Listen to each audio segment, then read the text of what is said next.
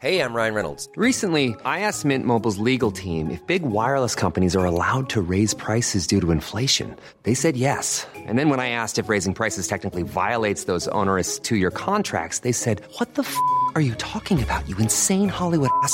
So to recap, we're cutting the price of Mint Unlimited from $30 a month to just $15 a month. Give it a try at mintmobile.com slash switch. $45 upfront for three months plus taxes and fees. Promo rate for new customers for limited time. Unlimited more than 40 gigabytes per month. Slows. Full terms at mintmobile.com. Il est bientôt 6 heures. Vous regardez la matinale de CNews. Merci d'être avec nous. À la une, ce matin, le père d'une élève en abaya a été placé en garde à vue à Clermont-Ferrand. Il est suspecté d'avoir menacé de mort le proviseur. On va vous raconter ce qui s'est passé. À Lille, un homme qui perçoit le RSA a dégradé du matériel dans le hall du conseil départemental du Nord. Il s'est énervé. Pourquoi? Parce que le versement de son RSA avait été suspendu parce qu'il ne recherchait pas assez activement du travail.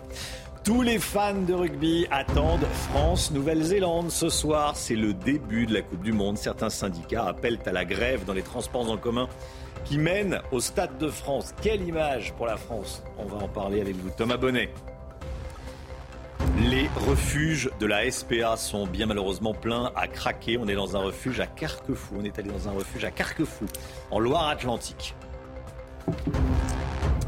Et puis qui ne s'est pas fait avoir en achetant au supermarché des produits avec un emballage et un prix identiques, mais un contenu réduit. Ça s'appelle la shrinkflation. Le prix reste identique, mais il y en a moins à l'intérieur. Est-ce qu'il faut l'interdire? On verra ça avec le Guillot. Le père d'une lycéenne en abaya, placé en garde à vue après avoir menacé de mort le proviseur de sa fille. C'est une information de nos confrères de, de la montagne. L'adolescente s'est vue refuser de l'entrée de son lycée à deux reprises parce qu'elle portait une abaya, Chana. hein. Oui, ce qui a provoqué la colère du père de famille. Alors Clémence Barbier avec nous. Bonjour Clémence, dites-nous qu'est-ce qui s'est passé? Eh bien, Chana, les faits se sont déroulés en début de semaine. Cette élève s'était présentée donc une première fois euh, devant son lycée en abaya et elle s'est vue refuser l'accès à l'établissement. Puisque vous le savez désormais, cette longue robe couvrant le corps est désormais interdite dans tous les établissements scolaires. Son père avait été reçu euh, par le proviseur, mais hier, la jeune femme se présente de nouveau en abaya et elle se voit une nouvelle fois refuser l'accès au lycée. Quelques minutes plus tard, son père téléphone à l'établissement et c'est à ce moment-là qu'il aurait proféré des menaces euh, de mort qui visent le proviseur et la hiérarchie de l'éducation nationale a bien sûr été alertée. Une plainte a été euh, déposée. Hier, le proviseur s'est entretenu au téléphone avec euh, Gabriel Attal, le ministre de l'Éducation nationale qui lui a apporté son soutien, soutien également de la part de Laurent Vauquier, le président de la région Auvergne-Rhône-Alpes, qui a indiqué que la région est engagée pour que la décision de l'interdiction de la baya soit appliquée. Conséquence de cet incident, les équipes mobiles de sécurité du rectorat ont été euh, déployées sur place. Quant au père de l'élève, il a été placé en garde à vue au commissariat de Clermont-Ferrand avant d'éventuelles poursuites. Merci beaucoup Clémence. À Niort, neuf militants écologistes radicaux vont être jugés aujourd'hui en correctionnel. Ils vont devoir s'expliquer sur leur participation en octobre et en mars dernier aux manifestations anti-bassines agricoles à Sainte-Soline. Manifestations ultra violentes, on s'en souvient bien sûr, qui avaient pourtant été interdites hein, par la préfecture. Et parmi les accusés, des représentants des, soulevements, des soulèvements de la terre, un rassemblement de soutien est prévu et le centre-ville de Niort sera placé sous haute surveillance toute la journée. Adrien Fontenot. Dans cette rue, comme aux abords du palais de justice, et sur un large périmètre, il ne sera plus possible de circuler normalement. Face à la manifestation annoncée, un périmètre d'interdiction de circuler, stationner et manifester sera en vigueur pour 24 heures à partir de 7 heures ce vendredi. Afin d'appuyer l'action de sécurisation de la manifestation et de l'audience judiciaire, la captation d'images par moyens aériens sera autorisée sur la commune de Niort. Des moyens pour encadrer la mobilisation prévue dans le centre-ville de Niort. Un soutien auquel prendront part Marine Tondelier, secrétaire nationale Europe Écologie Les Verts, ou encore la chef des Insoumis à l'Assemblée nationale, Mathilde Panot. Honnêtement, on ne sait pas trop ce qui va se passer. Honnêtement, ils attendent 2000 personnes. euh, avec eux, on ne sait jamais combien ils vont être. Si on regarde les images de Sainte-Soline, euh, on peut avoir des craintes. Après, quand on réfléchit, on se dit euh, c'est pas le moment de d'avoir une confrontation. C'est pas le moment pour eux, je pense. La confrontation du 25 mars dernier, pour laquelle les neuf prévenus seront jugés, avait fait plus de 200 blessés chez les manifestants et 47 côté force de l'ordre.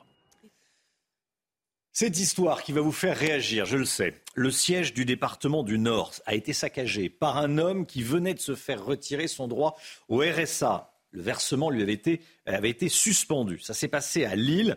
Pris de colère, l'individu a tout renversé sur son passage dans le, dans le hall du, euh, euh, du conseil départemental du, du Nord. Marine Sabourin, qu'est-ce qui s'est passé exactement? On voit les images.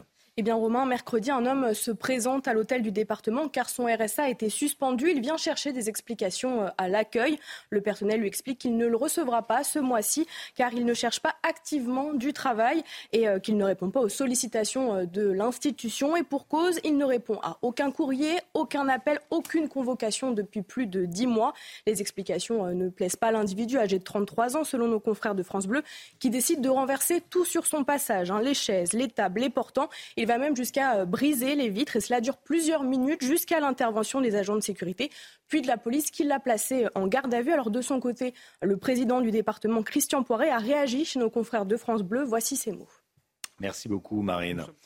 À la prison. Qui cherche un travail, mais après X relance, on se doit d'arrêter de verser le RSA. On ne peut pas être, dans le département du Nord, un distributeur automatique de billets. Je le dis, les allocataires ont des droits et des devoirs.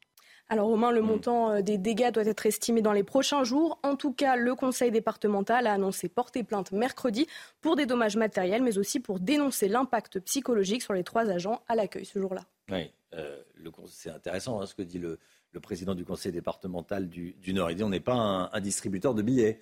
C'est des droits et des devoirs. Un droit, euh, ça, mais un devoir, c'est de, de, chercher du travail. Merci beaucoup, Marine Sabourin. À la prison de Corba à Lyon, une enquête a été ouverte après le viol d'un prisonnier par ses co-détenus. Selon une information du Figaro, deux hommes soupçonnés de l'avoir violé et d'avoir filmé la scène ont été mis en examen. La vidéo a d'ailleurs fuité sur les réseaux sociaux, Chana. Oui, interrogé, la pénitentiaire s'inquiète de la montée de la violence en prison et déplore un manque de moyens. Selon les syndicats, ce type d'agression est la conséquence directe de la surpopulation carcérale. Écoutez. C'est donc particulièrement scandaleux euh, à notre sens hein, de, voir que des événements pareils euh, puissent, euh, puissent arriver dans, une prison. je pense que malheureusement ça arrive plus souvent que ce qu'on ne le sait. Et on n'a pas beaucoup de moyens de lutter parce que la surpopulation pénale est ce qu'elle est. on met trois détenus dans des cellules de deux, des fois trois détenus dans des cellules de un. On a beaucoup de matelas au sol et Corba fait quand même particulièrement partie des établissements touchés par ce phénomène. Euh, donc on est quand même assez inquiet parce que c'est de la violence qui gangrène euh, l'ambiance globale de l'établissement aussi. La Coupe du Monde de rugby, elle débute ce soir au Stade de France. France, Nouvelle-Zélande, Thomas Bonnet avec nous, alors que les fans de sport du monde entier auront les yeux rivés sur notre pays. Des syndicalistes ont déposé un préavis de grève pour aujourd'hui. Oui, au milieu de la gastronomie et des paysages français, les touristes étrangers euh, présents pour la Coupe du Monde vont aussi découvrir une autre spécialité de notre pays, la grève.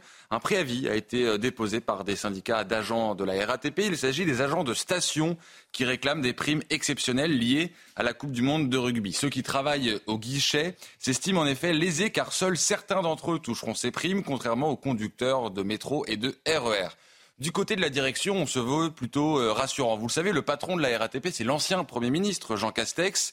La, RATP est prête, dit-il, avec moins de 10% de participation à la grève, selon euh, les derniers chiffres. En tout cas, pour euh, les syndicats, c'est un galop d'essai par rapport aux Jeux Olympiques. C'est ce que dit le secrétaire fédéral FO de la RATP. Les, négociations pour les JO doivent avoir lieu à l'automne. Rappelez-vous, en juin dernier, en marge d'une manifestation contre la réforme des retraites, des cheminots et des agents de la RATP avaient envahi le siège du comité d'organisation de Paris 2024 au cri de pas de retrait, pas de JO. Ça promet, Romain. Merci beaucoup, Thomas. On va y revenir hein, dans l'édito politique à 6h50. Près de 16 500 animaux abandonnés ont été recueillis par la SPA cet été, Chana. Un chiffre quasiment identique à celui de l'année dernière, alors que euh, le nombre d'adoptions, lui, a baissé de 5,2%. La situation est critique et s'installe depuis quelques années, déplore le président de l'association. Et cet été, de nouveaux motifs d'abandon sont apparus comme l'inflation. Reportage en Loire-Atlantique signé Michael Chailloux. 200 chiens attendent d'être adoptés en ce moment au refuge SPA de Loire-Atlantique, un record pour l'association qui fait face à une vague d'abandon sans précédent. On est à 5 à 10 demandes par jour. Euh, en fait, on, on les prend même plus parce que nous, on, on peut pas, on n'a pas de place euh, actuellement sur le refuge. Et côté chat, le constat est le même. Là, on est à flux tendu. Hein. Vraiment, on fonctionne comme ça euh, depuis le début de l'été, voire même euh, fin, euh, fin printemps, parce que alors que c'est une période normalement où on commence à réduire les effectifs. Là, cette année, ça n'a pas du tout été le cas. Quoi. Plus d'abandon d'un côté et moins d'adoption de l'autre, l'équation est insoluble. Résultat, le refuge déborde. Il y a les habituelles erreurs de casting, mais cette année, une nouvelle explication économique, cette fois, est apparue. Exemple avec ce chien husky. Ruselan, euh, il est arrivé euh, suite à une demande d'abandon. En fait, il a eu un accident de la voie publique et son propriétaire n'a pas pu euh, payer la facture euh, dans la clinique vétérinaire à laquelle il a été emmené. Euh, donc il a fait appel à nous pour qu'on le récupère et qu'on le soigne en fait au refuge, parce que lui il était dans l'incapacité financière de, de payer la facture. Ces abandons économiques sont en nette augmentation depuis cet été. Ici, plus de 100 animaux sont sur liste d'attente pour être accueillis à la demande de propriétaires qui souhaitent s'en séparer. Il est magnifique ce chien, il devrait trouver preneur à mon avis assez, assez rapidement. Pour alerter sur la situation, la SPA a souhaité frapper fort pour la rentrée. Elle a mis en place une campagne choc en, en cinq affiches. Regardez, euh, humain perdu, notamment. Voilà. Appelez-moi au 01 83 64 46 02. C'est le numéro de la SPA.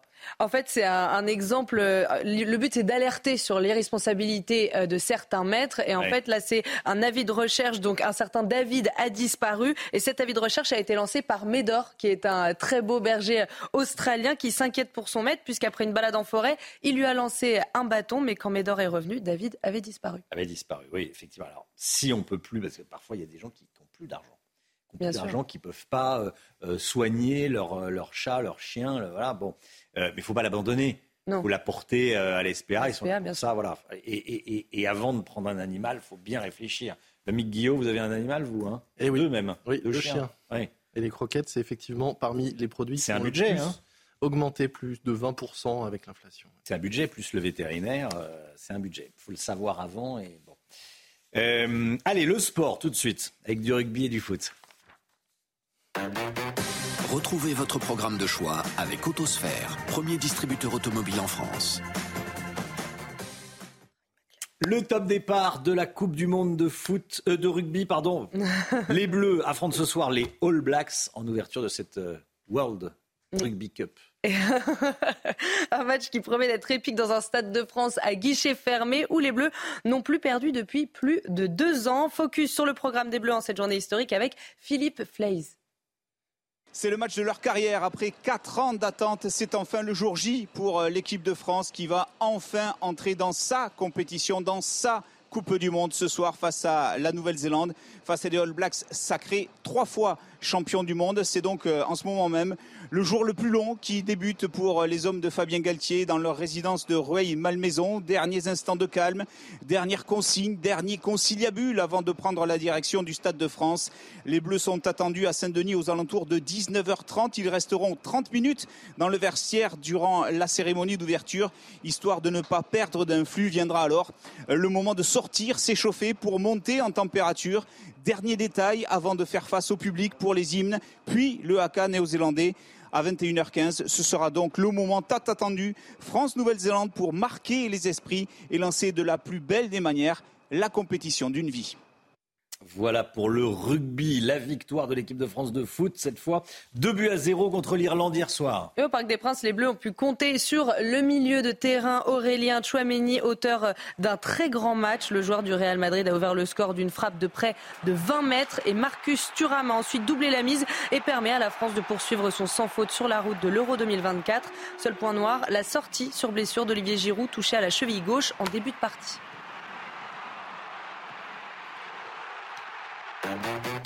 Vous avez profité de votre programme de choix avec Autosphère, premier distributeur automobile en France. Bon réveil à tous, merci d'être avec nous. L'équipe est là. Chana Lousteau, Thomas Bonnet, Clémence Barbier, Marine Sabourin, Lomi Guillot, Alexandra Blanc. On l'a envoyé sur les quais de Seine. Il fait très chaud aujourd'hui. Il y a une vigilance orange à la canicule euh, en Ile-de-France et en région centre-Val de Loire. On vous dit tout ce matin. Dans un instant, on va vous parler également euh, du pass rail. Un abonnement et on prend le TER ou l'intercité autant de fois que l'on veut. Ça va concerner tous les âges. Tous les âges. Tous les détails dans un instant. Bon réveil à tous. À tout de suite. C'est News 6h17. Bienvenue à tous. Dans un instant, tout sur le nouveau Pass Rail, un abonnement pour prendre le train. Ça sera juste après le point info avec Chanel Housteau. À Elancourt, l'adolescent de 16 ans qui a, percuté une voiture de police dans un refus d'obtempérer est toujours en état de mort cérébrale. La garde à vue des deux policiers a quant à elle été levée. L'enquête se poursuit pour comprendre ce qui est arrivé. Est-ce que le véhicule percuté s'est volontairement mis en travers du chemin de l'adolescent? En attendant dans le quartier, même si le calme est revenu, la CRS 8 a été déployée. Deux golfs du Calvados vandalisés. Ça s'est passé dans la nuit de mercredi à jeudi. Les greens des deux terrains ont été vandalisés à coups de bêche et de pioche. Cet acte rappelle ce qui est arrivé près de Poitiers le 20 août dernier en marge du convoi de l'eau. Ces militants écologistes radicaux s'en prennent à des golfs parce que selon eux, ils utilisent trop d'eau. Et puis 14 départements d'Île-de-France et du centre-Val de Loire sont placés en vigilance orange canicule. Et selon Météo France, c'est une première pour un mois de septembre. On attend jusqu'à 35-36 degrés en Touraine ou encore vers le bassin parisien. Des températures en moyenne 10 à 12 degrés au-dessus des normales de saison. La baisse du mercure est attendue à partir de lundi. Donc attention, le week-end s'annonce extrêmement chaud. Allez, on va retrouver Alexandra Blanc. Euh, en extérieur dans, dans, un instant. Le gouvernement envisage la mise en place d'un pass rail sur le modèle allemand. C'est un abonnement. On paye chaque mois et on a le droit de prendre le train autant de fois qu'on veut. Le président de la République avait euh, évoqué l'idée en début de semaine et le ministre des Transports, Clément Beaune, a donné des précisions. À quoi ça pourrait ressembler? Corentin Brio. Écoutez, regardez. Une idée basée sur le modèle allemand. Comme son voisin, le gouvernement français aimerait créer un abonnement permettant de voyager sur tous les réseaux de transport urbain et dans les trains régionaux du pays pour un peu moins de 50 euros par mois. Ce passerail intégrerait les bus, les métros, les tramways, les TER qui dépendent des régions et les intercités qui dépendent de l'État. Imaginé au début pour les jeunes, le ministre des Transports Clément Beaune veut ouvrir cette nouveauté à tous. Les Français, quel que soit leurs âges, qu'ils puissent acheter ce pass et voyager en intercité et en TER de manière illimitée et pas chère. Des discussions sont en cours avec les régions, car pour le moment, ce sont elles qui fixent les prix des TER.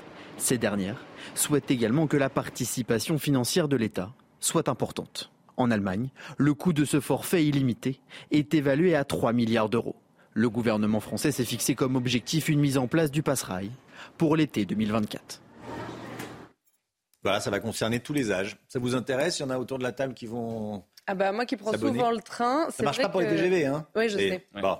Mais on peut faire quelques heures supplémentaires pour payer moins cher. Ça ne pose pas de problème. Ça, bien sûr. ça ne Ah pose aucun problème. TER et, et, et intercité. Thomas? C'est plutôt une bonne idée. En plus, c'est plutôt écolo le train, donc ça va dans le bon sens, je crois. En plus, en plus, des économies et c'est écolo.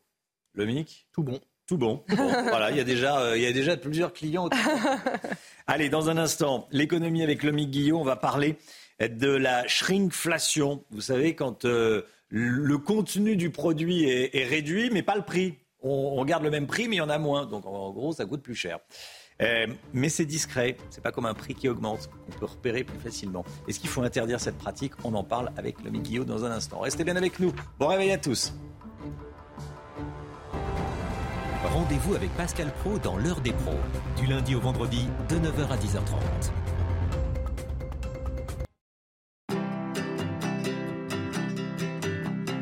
Votre programme avec Clésia, assureur d'intérêt général. L'économie avec vous, le Guillot, avec l'inflation de plus en plus de marques réduisent le contenu des emballages pour compenser une hausse de prix. C'est la shrinkflation. Il y a moins de produits et le prix est identique, donc euh, le produit coûte plus cher. Euh, vous nous dites ce matin, Lomic, que cette technique marketing fait débat. Pourquoi? Oui, euh, bah, tout simplement parce que Romain, les consommateurs ont l'impression qu'on se moque d'eux et d'être pris pour, euh, des pigeons. Hein. Vous le disiez, pour masquer les hausses de prix, de plus en plus d'industriels adoptent ces derniers mois cette technique, réduire la taille du paquet ou en mettre moins dedans pour limiter les hausses de prix. C'est virtuel évidemment parce qu'en réalité, on en a moins pour le même prix. Par exemple, hein, un exemple très concret, votre bouteille de jus de fruits du matin, elle vous coûtait jusqu'à présent 2 euros pour 1 litre. Aujourd'hui, elle coûte toujours 2 euros, mais elle ne contient plus que 85 centilitres de jus de fruits. Vous avez l'impression d'avoir une bouteille pour le même prix, mais en réalité, votre jus de fruits à l'intérieur vous a coûté 20% plus cher. Face à cela, il y a quelques jours, Bruno Le Maire avait qualifié cette pratique d'arnaque. Hein. C'est quand même un, mot fort. Et hier, il a annoncé non pas une interdiction, mais en tout cas qu'un texte de loi sera présenté tout début octobre avec une disposition qui obligera les industriels à préciser clairement aux consommateurs qu'ils ont réduit les quantités. En clair, pas d'interdiction, mais une obligation d'information. Pas d'interdiction, mais une obligation d'information. Ça pourrait changer quoi? Ça changerait quelque chose? Oui, en tout cas, c'est déjà ce que demandent les associations de consommateurs, notamment l'association Foodwatch, qui avait alerté dès l'année dernière hein, sur euh, cette tendance et euh, le développement de, cette pratique. Carrefour a même devancé la loi sur ce point dès lundi dans tous ses magasins. Une étiquette sur les produits dont les emballages ont été en partie euh, vidés par les industriels va faire son apparition. Vous la voyez, cette étiquette orange, donc très visible, pour dire en gros, ce produit a vu son contenu baisser et son prix augmenter. Comment réagissent les industriels? Eh bien, ils ne sont pas forcément très contents hein, face à ces euh, menaces ou euh, cet affichage. Euh, ils assurent qu'il n'y a pas d'arnaque. Ils se justifient d'ailleurs en disant que les grandes surfaces ont bien accepté ces produits et leurs nouveaux contenus ou contenants.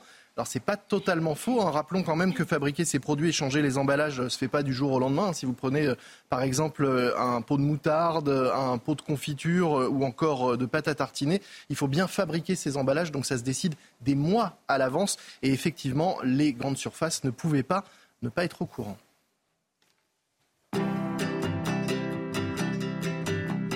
C'était votre programme avec Clésia, assureur d'intérêt général. Le temps tout de suite avec Alexandra Blanc. C'est l'heure de vous plonger dans la météo avec Mondial Piscine. Mondial Piscine, la passion de réaliser vos rêves. Alexandra Blanc sur, les, sur un pont à Paris, sur le pont de Birakeim. On devine la tour Eiffel derrière vous, il y a la Seine également derrière vous, euh, Alexandra. Il va faire encore très chaud, il y a une quinzaine de départements en vigilance orange canicule. Hein.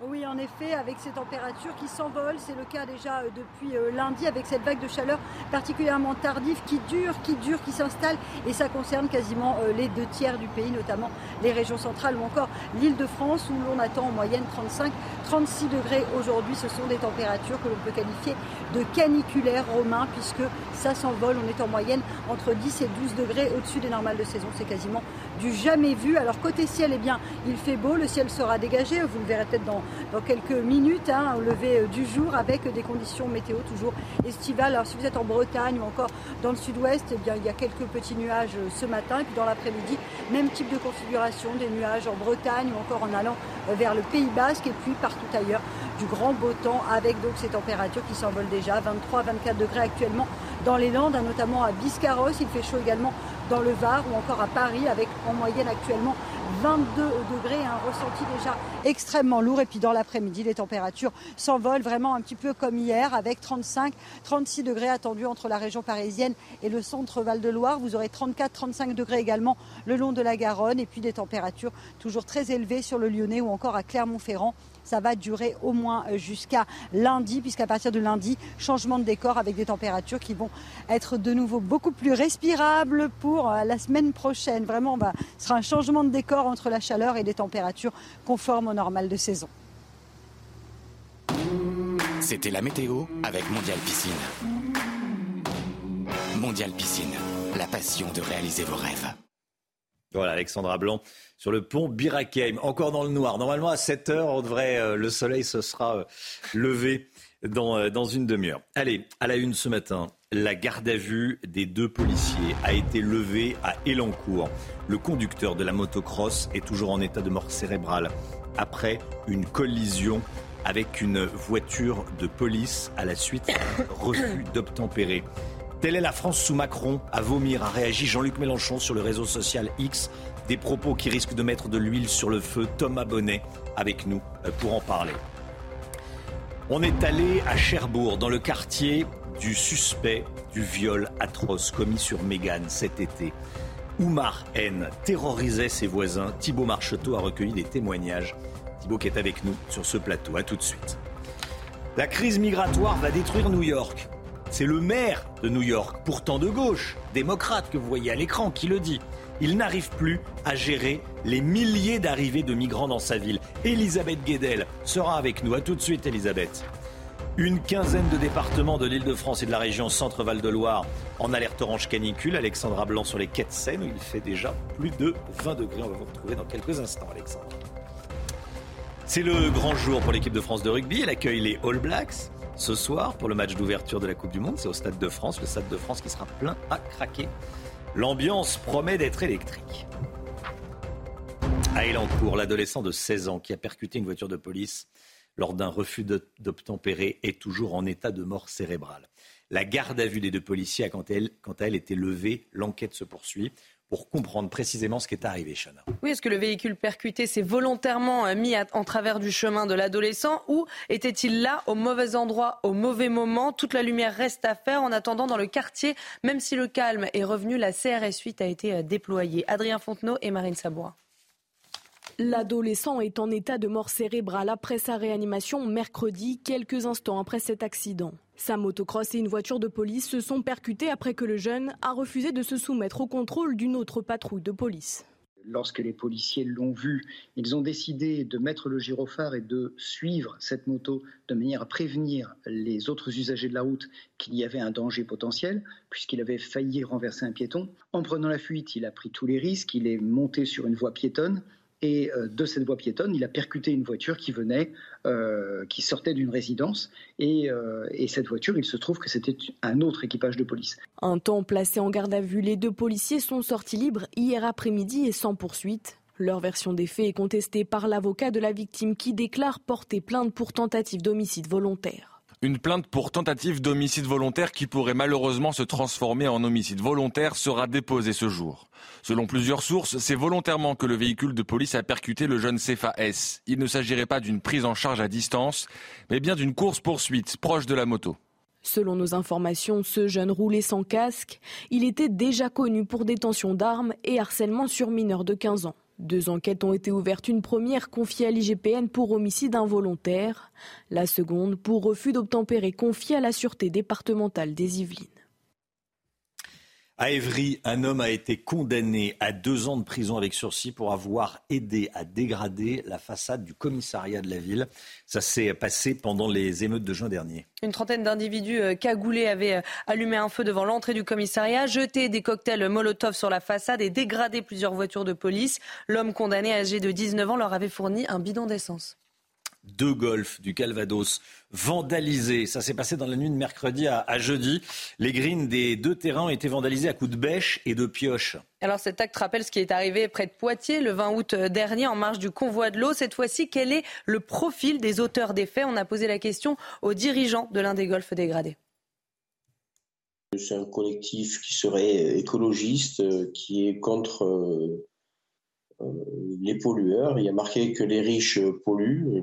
On ne savait pas qu'il y avait des riches au golfe de la Datée, euh, qu'on utilisait beaucoup d'eau alors qu'on n'a pas arrosé cet hiver, euh, qu'on pollue alors qu'en fait on utilise des produits, on, utilise zéro produit phytosanitaire.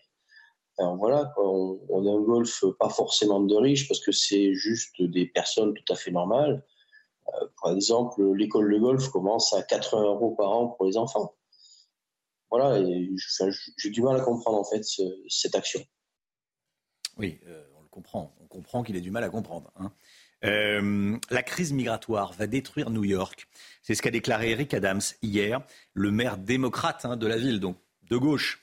Euh, New York reçoit plus de 10 000 nouveaux migrants et demandeurs d'asile chaque mois. On rejoint tout de suite notre correspondante sur place, Elisabeth Guedel. Bonjour Elisabeth. Les mots d'Eric Adams font beaucoup réagir. Hein. La crise migratoire, dit-il, va détruire New York. Et oui, des mots très forts. Hein. Le maire euh, de New York, démocrate, vous l'avez dit, a décidé de dénoncer haut et fort la crise migratoire à laquelle la ville est confrontée depuis plusieurs mois. Les chiffres sont impressionnants, vous l'avez dit, euh, 10 000 par mois, c'est euh, plus de, ce sont plus de 110 000 migrants arrivés en moins d'un an et demi. Alors ces migrants sont accueillis dans des centres d'hébergement, dans des hôtels, euh, dans des camps temporaires, et puis ce sont plus de 20 000 enfants en plus à intégrer dans les écoles. Alors, euh, Eric Adams, qui est un ancien policier, se veut très pragmatique. Il demande simplement plus de moyens financiers euh, au gouvernement euh, américain. Et puis, il demande aussi des procédures accélérées, notamment pour les permis de travail. Il faut savoir qu'aux États-Unis, un demandeur d'asile doit attendre en moyenne quatre ans, quatre ans pour voir son dossier traité. Hein, quatre ans, quelques mois seulement euh, en France. Euh, donc euh, le maire se dit, eh bien, si ces gens-là pouvaient au moins travailler, ça serait bien pour eux, ça serait bien pour la ville de New York qui manque cruellement de, main-d'œuvre. Mais c'est un pragmatisme assez brutal, trop brutal pour certaines associations de défense des droits des, des immigrés qui, qui disent que finalement, ça trahit l'esprit d'accueil de la ville de New York. C'est même raciste. En tout cas, Eric Adams est bien décidé à se faire entendre de Washington, de profiter de la campagne électorale présidentielle pour se faire entendre euh, du Congrès et de la Maison-Blanche. Elisabeth Guedel en direct de New York. Merci beaucoup, Elisabeth. On va retrouver Alexandra Blanc sur les, quais de Paris. Il va faire très très chaud aujourd'hui, notamment dans une quinzaine de, départements euh, autour de, la capitale, puis un, peu au sud de, Paris, dans la région centre. Euh, Val-de-Loire. Alexandra Blanc, mhm. on n'a jamais eu aussi chaud, aussi longtemps en France et surtout à cette période de l'année. C'est exactement ça, euh, Romain, avec des températures qui s'envolent. Ça dure, ça dure dans le temps. Ça a commencé euh, lundi. Hein, cet épisode de chaleur tardive a commencé lundi et se poursuit au moins euh, jusqu'à lundi. C'est pourquoi Météo France a émis cette vigilance qui concerne 14 départements, vous le disiez, Romain, entre le centre Val-de-Loire et le bassin parisien où l'on attend eh bien, en moyenne 35-36 degrés cet après-midi. Ce sont des températures exceptionnellement élevées pour la saison. D'ailleurs, c'est la première fois que Météo France émet une vigilance canicule à cette période de l'année. Nous sommes le 8 septembre et oui, on aura 35-36 degrés à Blois, à Tours, à Orléans et localement 35 degrés à Paris. Température particulièrement étouffante. On vous l'expliquait hier, hein, c'est dû à cet anticyclone et à cet air chaud qui remonte hein, euh, de la péninsule ibérique et euh, du Maroc avec donc de nouveau euh, ces températures que l'on peut maintenant qualifier de caniculaires. Nous serons largement au-dessus des normes de saison. Et cette vague de chaleur, elle est tardive, mais elle est surtout inédite parce qu'elle dure extrêmement longtemps. Par exemple, à Paris, on attend 9 jours à plus de 30 degrés. Nous n'avions pas eu ça depuis 20 ans. C'était en 2003 et c'était au mois d'août et pas au mois de septembre. Donc ça vous montre à quel point 20 ans avec une série plus de 10, plus de 10 jours, euh, notamment à Paris, où il fera 34 euh, degrés une nouvelle fois aujourd'hui. Ces températures donc très très élevées. À partir de mardi, ça va commencer à baisser, ça fera du bien, puisque là, tout le monde ou presque hein, souffle, souffre de la chaleur. Merci beaucoup Alexandra, c'est magnifique. On voit le soleil apparaître derrière vous, soleil qui devrait se lever aux alentours de 7h21 Alexandra. Hein. Et on voit une image de la tour Eiffel un peu coupée, on n'a pas le haut de la tour Eiffel. ah, alors, on n'a pas le haut de la Tour Eiffel, mais on va vous le montrer. Hein. On va, Pierre va, va remonter un on petit peu. On a eu les trois quarts. on a eu les trois quarts, déjà bien, hein, mais euh, voilà. Ah, bah voilà. Voilà. Et là, est-ce que vous voyez le haut On voit tout. Merci beaucoup, Alexandra. Merci beaucoup avec Pierre Enco à la technique. Le panorama Merci. Ces images attendrissantes à présent. Merci, Sana et Sarabi, les deux nouveaux lionceaux du zoo de Thoiry dans les Yvelines, ont fait leur premier pas en public. Nés fin juin, les félins ont rejoint leurs congénères après plusieurs semaines passées euh, auprès de leur mère. Pour la petite histoire, leur prénom n'avait pas été choisi au hasard, ce sont les internautes qui avaient tranché. Allez, le sport tout de suite. Retrouvez votre programme de choix avec Autosphère, premier distributeur automobile en France. C'est le début aujourd'hui de la Coupe du Monde de rugby. Les Bleus affrontent ce soir les All Blacks, la Nouvelle-Zélande au Stade de France, Chana. Oui, un match qui promet d'être épique dans un stade de France à guichet fermé où les Bleus n'ont plus perdu depuis plus de deux ans. Toutes les explications sur la compétition dans ce reportage. La Coupe du Monde de rugby en France débute ce soir et l'Hexagone vivra au rythme de l'Ovalie pendant huit semaines de compétition jusqu'à la finale le 28 octobre prochain. La fête mondiale du rugby battra son plein partout en France, dans les 9 stades qui accueilleront les 48 matchs de cette Coupe du Monde. Bordeaux, Marseille, Lyon, Saint-Denis, Lille, Nantes, Saint-Étienne, Nice et Toulouse seront les capitales mondiales de l'Ovalie ces prochaines semaines. Un titre que tentera de remporter chacune des 20 équipes réparties en 4 poules de 5 avant la traditionnelle phase finale. Parmi elles, l'Irlande, numéro 1 au classement World Rugby et invaincue depuis plus d'un an, est la grande favorite. Tandis que l'Afrique du Sud, emmenée par son capitaine Sia Colissi, tout juste remis de blessure, tentera de conserver son titre.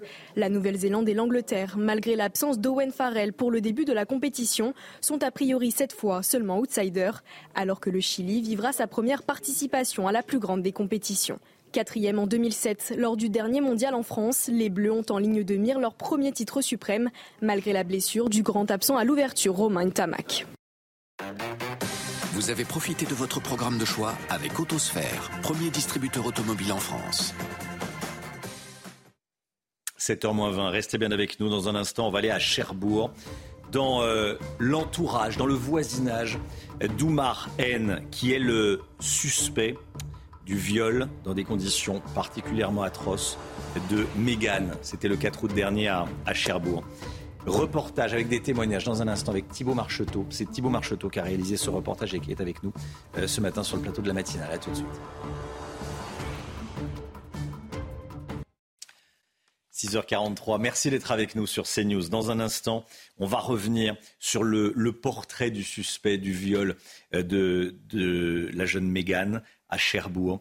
Euh, le principal suspect qui est toujours en détention euh, provisoire, on est allé interroger des, gens qui vivaient près de chez lui. C'est dans un instant, juste après le rappel des titres avec vous. Chana Lousteau. À Évry, un homme a été condamné à deux ans de prison avec sursis pour avoir aidé à dégrader la façade du commissariat de la ville. Ça s'était passé pendant les émeutes de juin dernier. Une trentaine d'individus cagoulés avaient allumé un feu devant l'entrée du commissariat, jeté des cocktails Molotov sur la façade et dégradé plusieurs voitures de police. L'homme condamné, âgé de 19 ans, leur avait fourni un bidon d'essence. Le prix des fournitures scolaires a augmenté de 8,5% par rapport à l'année dernière. C'est ce que révèle une enquête de la Direction générale de la concurrence, de la consommation et de la répression des fraudes. À noter que cette hausse reste en deçà de l'inflation générale des produits de grande consommation qui s'élève à près de 13%.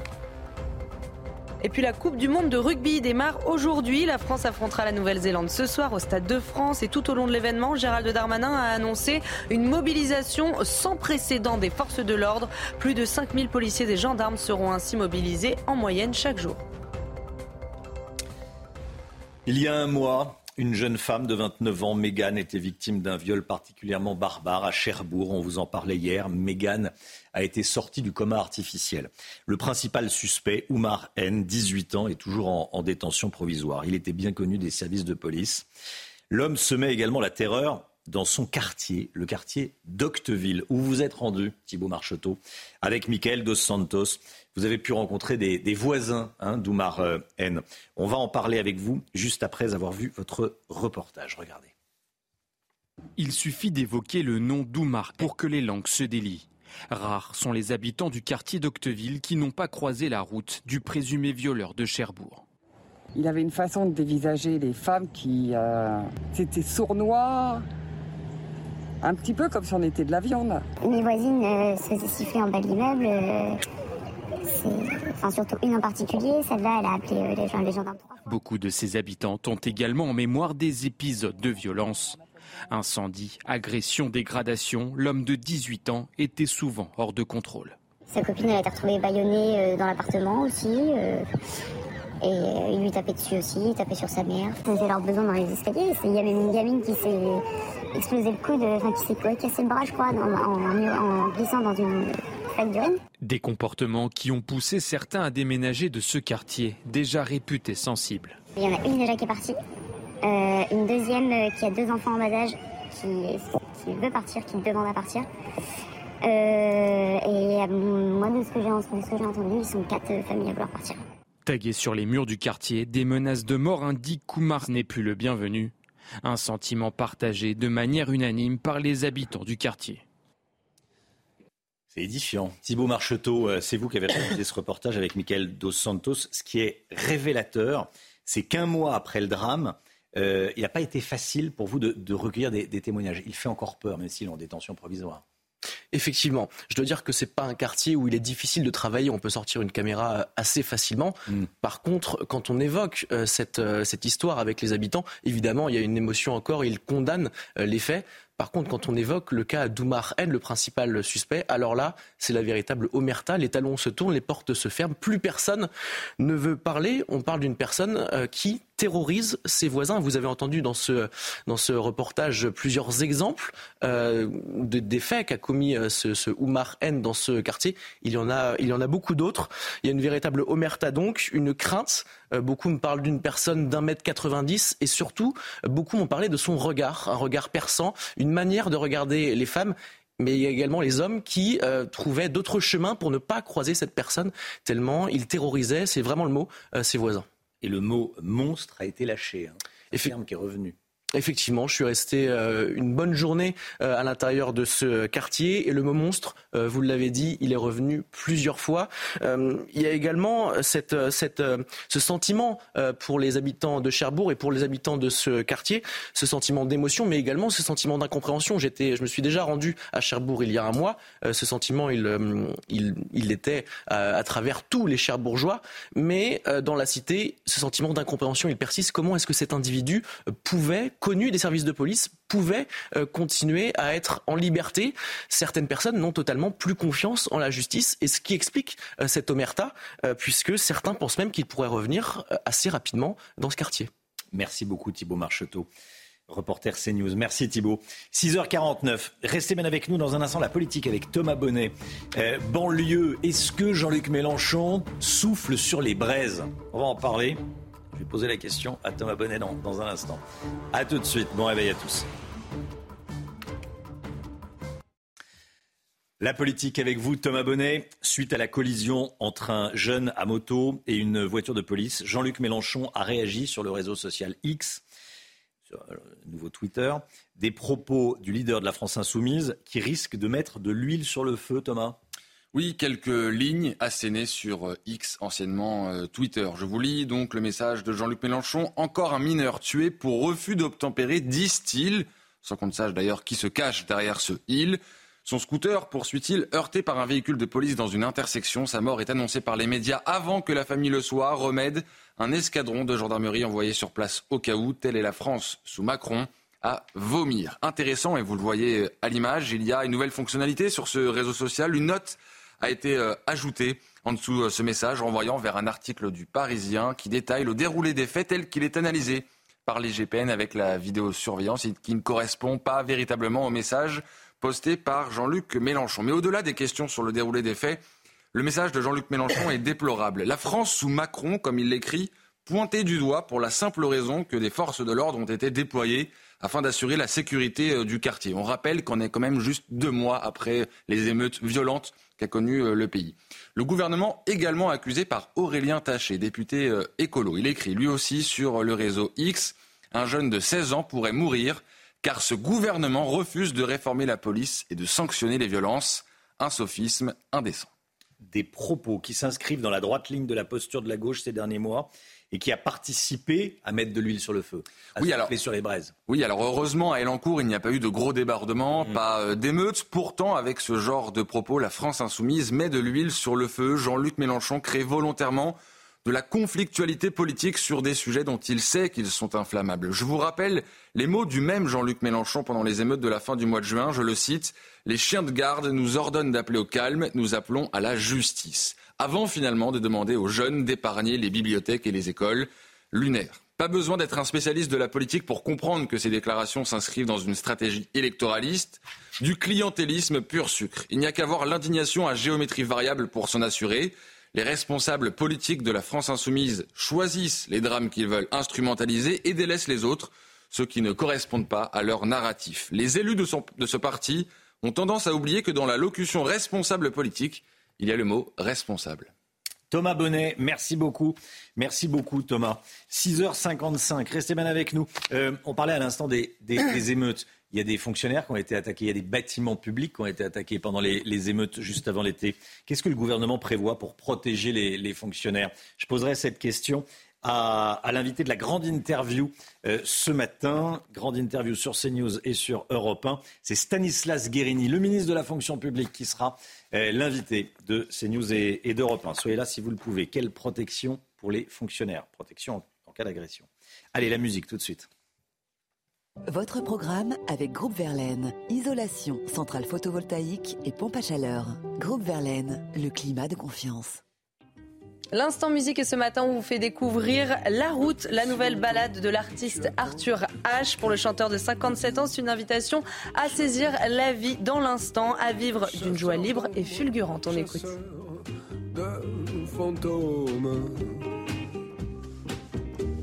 Ce que tu as sous la main, tu le prends. Ce que tu veux vivre,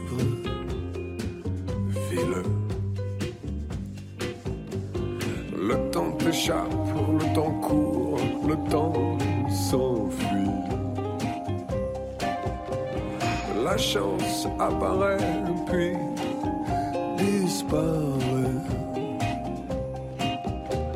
Ce que tu as sous la main, tu le prends. Tout de suite, dans l'instant. Chaud l'été, froid l'hiver, c'était votre programme avec Groupe Verlaine. Isolation thermique par l'extérieur avec aide de l'État. Groupeverlaine.com. Le temps tout de suite, Alexandra Blanc. C'est l'heure de vous plonger dans la météo avec Mondial Piscine. Mondial Piscine, la passion de réaliser vos rêves. La canicule qui monte d'un cran. Alexandra, vous êtes euh, au-dessus de la Seine. On a l'impression que vous êtes en, en suspension au-dessus de la Seine. Vous êtes sur le, le pont de, le pont de Bir Hakeim, près de, la, près de la Tour Eiffel. Il fait déjà chaud à Paris. Euh, vigilance canicule hein, dans une quinzaine de départements, Alexandra. hein. Hmm. Oui, en effet, 14 départements placés sous surveillance, dont l'île de France. Je voudrais vous montrer ces images, ces magnifiques images de la Tour Eiffel au lever du jour, avec des conditions météo qui s'annoncent estivales en région euh, parisienne, avec un ciel parfaitement dégagé. Mais côté température, préparez-vous à avoir chaud à mi-parisien, un petit peu à l'image d'hier. On va localement avoir jusqu'à 34, 35 degrés une nouvelle fois sur le bassin parisien. C'est pourquoi 14 départements ont été placés sous surveillance. L'île de France, mais pas que, puisqu'il y a également le centre Val-de-Loire où les températures s'envolent. Cette vague de chaleur tardive est inédite puisque d'une part, les températures sont exceptionnelles pour un mois de septembre et surtout, elles durent dans le temps. Elle va durer au moins euh, jusqu'à lundi avec des températures très élevées euh, tout au long euh, du week-end. Côté ciel, le ciel est dégagé avec seulement quelques nuages hein, sur les régions de l'ouest, notamment pour nos amis bretons ou encore pour le Pays Basque. Et puis dans l'après-midi, très peu d'évolution, toujours quelques nuages à l'ouest et un ciel parfaitement dégagé sur 95% à peu près du territoire. Les températures très douces déjà ce matin, 22-23 degrés dans les rues de la capitale, 24 degrés euh, sur le sud-ouest ou encore dans le Var. Et puis dans l'après-midi, je vous le disais, ça va s'envoler, des températures autour de 34, 35, 36 degrés, notamment à Tours, à Orléans ou encore à Blois. Ce sont des températures caniculaires. Ça y est, le mot est lâché puisque 14 départements ont été placés sous surveillance en vigilance orange par Météo France. C'est du jamais vu. Il faut savoir que c'est la première fois que Météo France place des départements euh, sous surveillance en vigilance orange canicule au mois de septembre. Première, c'est totalement inédit puisque cette vague de chaleur est tardive. Elle va se poursuivre, je vous le disais, au moins euh, jusqu'à lundi. Le week-end s'annonce caniculaire quasiment euh, partout. Vous allez avoir très très chaud. C'était la météo avec Mondial Piscine. Mondial Piscine, la passion de réaliser vos rêves. Il est bientôt 7 heures. Merci d'être avec nous. Vous regardez la matinale de CNews. À la une, ce matin, le père d'une élève en abaya a été placé en garde à vue à Clermont-Ferrand. Il est suspecté d'avoir menacé de mort le proviseur, menacé de mort. On va vous raconter ce qui s'est passé. À Lille, un homme qui perçoit le RSA a dégradé du matériel dans le hall du conseil départemental du Nord. Il s'est énervé car le versement de son RSA avait été suspendu parce qu'il ne recherchait pas assez activement du travail. Marine Sabourin est avec nous en plateau ce matin pour nous raconter ce qui s'est passé. On sera également avec Luc Faré du syndicat UNSA Fonction publique. Il sera en direct avec nous à 7h10. Tous les fans de rugby attendent France-Nouvelle-Zélande. Ce soir, c'est le début de la Coupe du Monde et certains syndicats appellent à la grève dans les transports en commun qui mènent au Stade de France. Quelle image pour la France On va en parler avec vous, Thomas Bonnet. Des vendanges de nuit à Marcillac, en Gironde, avec les fortes chaleurs, la pratique se démocratise. Ça permet de préserver la fraîcheur du raisin. Et puis un nouveau radar utilisant l'IA, l'intelligence artificielle, pourrait arriver sur nos routes. Il serait en mesure d'analyser non seulement la vitesse, mais également le comportement des automobilistes au volant. Pierre Chasseret nous présentera cette innovation avant 7h30. À Clermont-Ferrand, le père d'une lycéenne en abaya a été placé en garde à vue pour avoir menacé de mort le proviseur de sa fille. C'est une information de nos confrères de La Montagne. L'adolescente s'est vue refuser l'entrée de son lycée à deux reprises parce qu'elle portait une abaya. Ce qui a provoqué la colère du père de famille, Clémence Barbier avec nous. Qu'est-ce qui s'est passé, Clémence? Effectivement, Chana, les faits se sont déroulés en début de semaine, selon nos confrères La Montagne. Cette élève s'était présentée une première fois devant son lycée en abaya et elle s'est vue refuser l'accès à l'établissement puisque, vous le savez, cette robe longue couvrant le corps est désormais interdite dans tous les établissements scolaires. Son père avait été reçu par le proviseur, mais hier, la jeune femme se présente de nouveau en abaya et elle se voit une nouvelle fois refuser l'accès au lycée.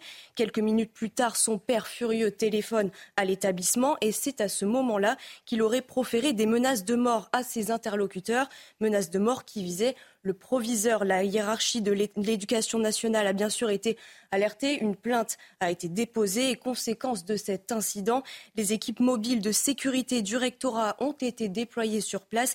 Et quant au père de l'élève, vous l'avez dit, il a été placé en garde à vue hier euh, au commissariat de Clermont-Ferrand en attendant d'éventuelles poursuites judiciaires. Merci beaucoup. Euh, merci Clémence Barbier.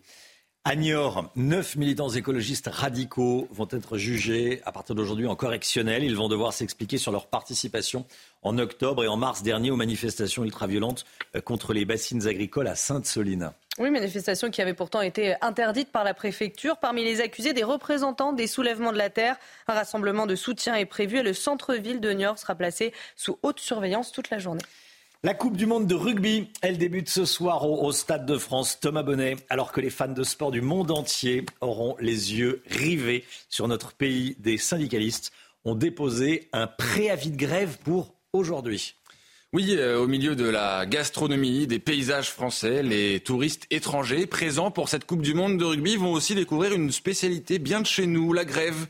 Un préavis a été euh, déposé par les syndicats d'agents de la RATP. Il s'agit des agents de station qui réclament des primes exceptionnelles liées à la Coupe du Monde de rugby. Ceux qui travaillent au guichet euh, des stations s'estiment en effet lésés car seuls certains d'entre eux toucheront des primes, contrairement aux conducteurs de métro et de RER. E Alors du côté de la direction, on se veut plutôt rassurant. Vous le savez, le patron de la RATP, c'est maintenant euh, Jean Castex, l'ancien euh, Premier ministre. Selon lui, la RATP est prête avec moins de 10% de participation à la grève selon les derniers chiffres. En tout cas, pour les syndicats, c'est un galop d'essai par rapport aux Jeux Olympiques. Ce sont les termes employés par le secrétaire fédéral FO de la RATP. Les négociations pour les JO doivent avoir lieu à l'automne. Rappelez-vous, en juin dernier, déjà en marge d'une manifestation contre la réforme des retraites, des cheminots et des agents de la RATP avaient envahi le siège du comité d'organisation de Paris 2024 au cri de pas de retrait, pas de JO. Ça promet. Merci beaucoup Thomas Bonnet. Chaleur oblige, les vendanges s'effectuent maintenant de nuit à Marcillac, en Gironde. Cela permet de mieux préserver la fraîcheur du raisin, Chana. Et la pratique se répand de plus en plus pour faire face au réchauffement climatique. Les explications signées Corentin Brio. Des vendangeurs préservés de la chaleur et du raisin de meilleure qualité. Ici à Marcillac, en Gironde, les vignes sont parcourues et secouées, aux alentours de 5 heures du matin et sous 20 degrés. Des conditions de travail étonnantes, mais devenues nécessaires avec la chaleur. On a plusieurs dégâts, on a donc des, vins qui sont plus oxydés, donc en termes de goût, ça serait beaucoup moins joli. Et puis la température du raisin fait que euh, et la couleur et le goût euh, sont complètement transformés. Les récoltes nocturnes permettent également de faire des économies d'énergie en évitant les coûts de refroidissement des grappes. Ramasser le raisin frais permet au vin de préserver sa meilleure couleur possible. Donc la couleur elle est continue dans la pellicule, dans la peau du raisin. Et donc il faut limiter la migration de la couleur dans le jus. Et pour ça, plus on ramasse les raisins tôt et frais, euh, plus on arrive à, limiter l'extraction. Des vendanges de nuit donc pour permettre de profiter du meilleur vin possible à tout moment de la journée. Mais qu'il soit blanc, rosé ou rouge, il est à consommer avec modération. Voilà, on est toujours obligé de le rappeler. Il faut consommer le vin avec, euh, avec modération. Allez, le, le rugby, la Coupe du Monde de rugby qui débute aujourd'hui. Retrouvez votre programme de choix avec Autosphère, premier distributeur automobile en France. C'est le grand jour, c'est le jour J pour l'équipe de France de rugby. Hein. Oui, les Bleus affrontent ce soir les All Blacks en ouverture de la Coupe du Monde. Un match qui promet d'être épique dans un stade de France à guichet fermé où les Bleus n'ont plus perdu depuis plus de deux ans. Focus sur le programme des Bleus en cette journée historique avec Philippe Fleiz. C'est le match de leur carrière. Après quatre ans d'attente, c'est enfin le jour J pour euh, l'équipe de France qui va enfin entrer dans sa compétition, dans sa Coupe du Monde ce soir face à la Nouvelle-Zélande, face à des All Blacks sacrés trois fois champions du monde. C'est donc euh, en ce moment même le jour le plus long qui débute pour les hommes de Fabien Galtier dans leur résidence de Rueil-Malmaison. Derniers instants de calme, dernière consigne, dernier conciliabule avant de prendre la direction du Stade de France. Les Bleus sont attendus à Saint-Denis aux alentours de 19h30. Ils resteront 30 minutes dans le Versière durant la cérémonie d'ouverture, histoire de ne pas perdre d'un flux. Viendra alors le moment de sortir, s'échauffer pour monter en température. Dernier détail avant de faire face au public pour les hymnes, puis le haka néo-zélandais à 21h15. Ce sera donc le moment tant attendu France-Nouvelle-Zélande pour marquer les esprits et lancer de la plus belle des manières la compétition d'une vie. Voilà, il devrait, il devrait y avoir la, patrouille de France hein, qui va passer au-dessus du Stade de France. Oui, j'ai vu les répétitions euh, en août. Enfin, je les ai vues simplement passer au-dessus de Paris. C'est spectaculaire, donc j'attends de voir ce soir. La victoire de l'équipe de France de foot, deux buts à zéro contre l'Irlande hier soir au Parc des Princes cette fois. Hein. Oui, les Bleus ont pu compter sur le milieu de terrain Aurélien Chouameni, auteur d'un très grand match. Le joueur du Real Madrid a, offert, a ouvert le score d'une frappe de près de 20 mètres. Marcus Thuram a ensuite doublé la mise et permet à la France de poursuivre son sans faute sur la route de l'Euro 2024. Seul point noir, la sortie sur blessure d'Olivier Giroud touché à la cheville gauche en début de partie. Vous avez profité de votre programme de choix avec Autosphère, premier distributeur automobile en France. Restez bien avec nous, merci d'être là, l'équipe est là pour vous. Chana Lousteau, Thomas Bonnet, Marine Sabourin, Clémence Barbier et Lomi Guillot et Alexandra Blanc pour la météo. Il va continuer à faire chaud aujourd'hui, ça vous l'avez compris. Dans un instant, je voulais qu'on revienne et qu'on euh, s'arrête un peu sur euh, ce qui s'est passé dans les locaux du conseil départemental du Nord. Un allocataire du RSA a tout cassé. Pourquoi? Il était furieux.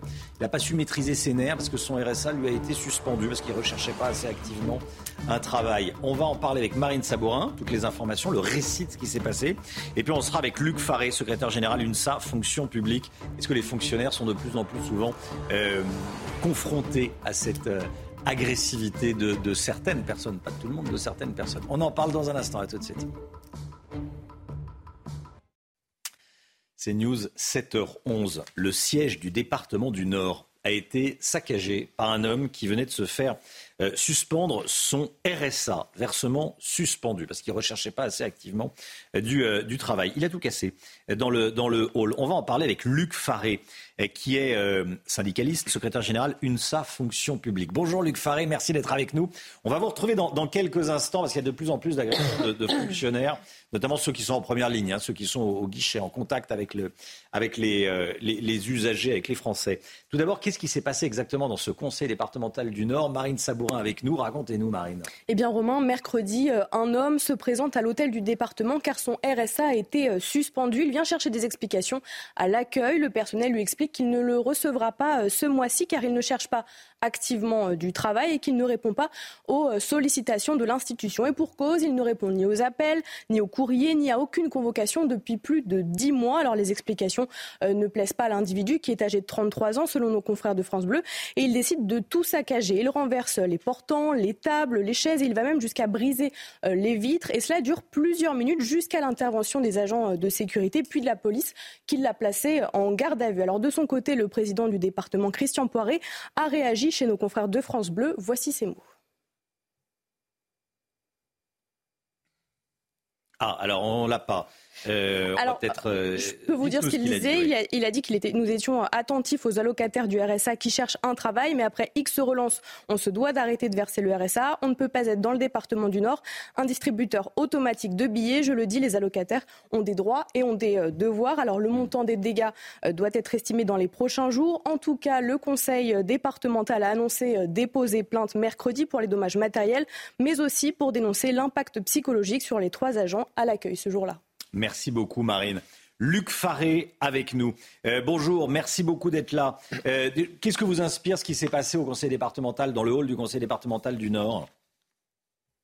Bonjour. Et pour répondre à votre question, d'abord, j'apporte un soutien euh, aux agents publics qui sont qui ont été victimes de ce de, cette dégradation parce que c'est toujours traumatique de pouvoir d'être confronté à, cet aspect de violence euh, et, ce que cela m'inspire c'est que euh, évidemment euh, il faut que globalement nous arrivions à avancer pour protéger les agents qui sont face au public, qui accueille le public.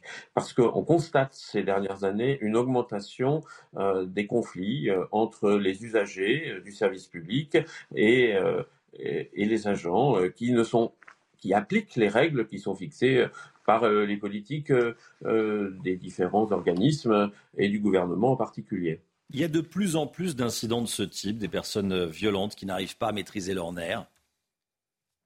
Oui, malheureusement, nous constatons qu'il y a une augmentation euh, de, ce, cette difficulté du rapport entre euh, l'administration avec un grand A, euh, donc les agents publics d'accueil qui sont en première ligne, et euh, un certain nombre d'usagers qui sont mécontents.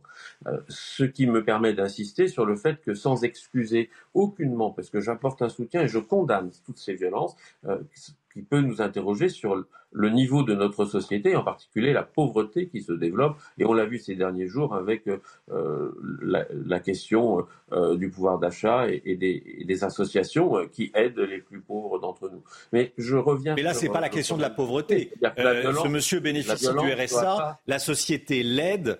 Euh, et il décide, il, a, il décide d'être, d'être violent. Et pourquoi, il, pourquoi son RSA lui est suspendu? Enfin, est suspendu, c'est parce qu'il recherche pas activement du travail. Donc, euh, on n'est pas dans ces pas-là. Hein. Bien sûr. Et d'ailleurs, c'est bien pour ça que je redis ce que mmh. je disais, c'est-à-dire que euh, pour nous, à l'UNSA, il faut qu'on défende les agents publics, qu'on les protège, et c'est l'une des raisons pour lesquelles euh, je sais que vous allez recevoir Stanislas Guérini aujourd'hui. Ça fait maintenant quelques mois que, je le rencontre régulièrement et quelques mois que je lui dis régulièrement, il faut que nous ouvrions des négociations sur les conditions de travail dans la fonction publique partout et que, afin que chaque employeur soit dans l'obligation de prévoir et, et, et de d'organiser la protection euh, des agents en matière de sécurité. Parce que vivre un traumatisme comme celui qu'ont vécu les trois, euh, nos trois collègues euh, dans le Conseil départemental du Nord, eh bien, c'est c'est vraiment grave. Alors nous, nous demandons que la protection euh, fonctionnelle des agents soit renforcée, qu'elle soit systématiquement appliquée, et puis euh, que l'on négocie sur euh, les aménagements, sur euh, la façon d'accueillir, sur la formation nécessaire et euh, sur euh, l'ensemble des conditions de travail. Merci beaucoup Luc Faré. merci d'avoir été en direct avec nous. Effectivement, L'invité de la grande interview sur CNews et sur Europe 1 à 8h10 sera ce matin Stanislas Guérini, ministre de la fonction publique. Je lui poserai toutes ces questions. Qu'est-ce qu'il prévoit pour renforcer la, la protection des fonctionnaires? L'économie, tout de suite, on va parler du logement. Ça coûte de plus en plus cher de se loger en France.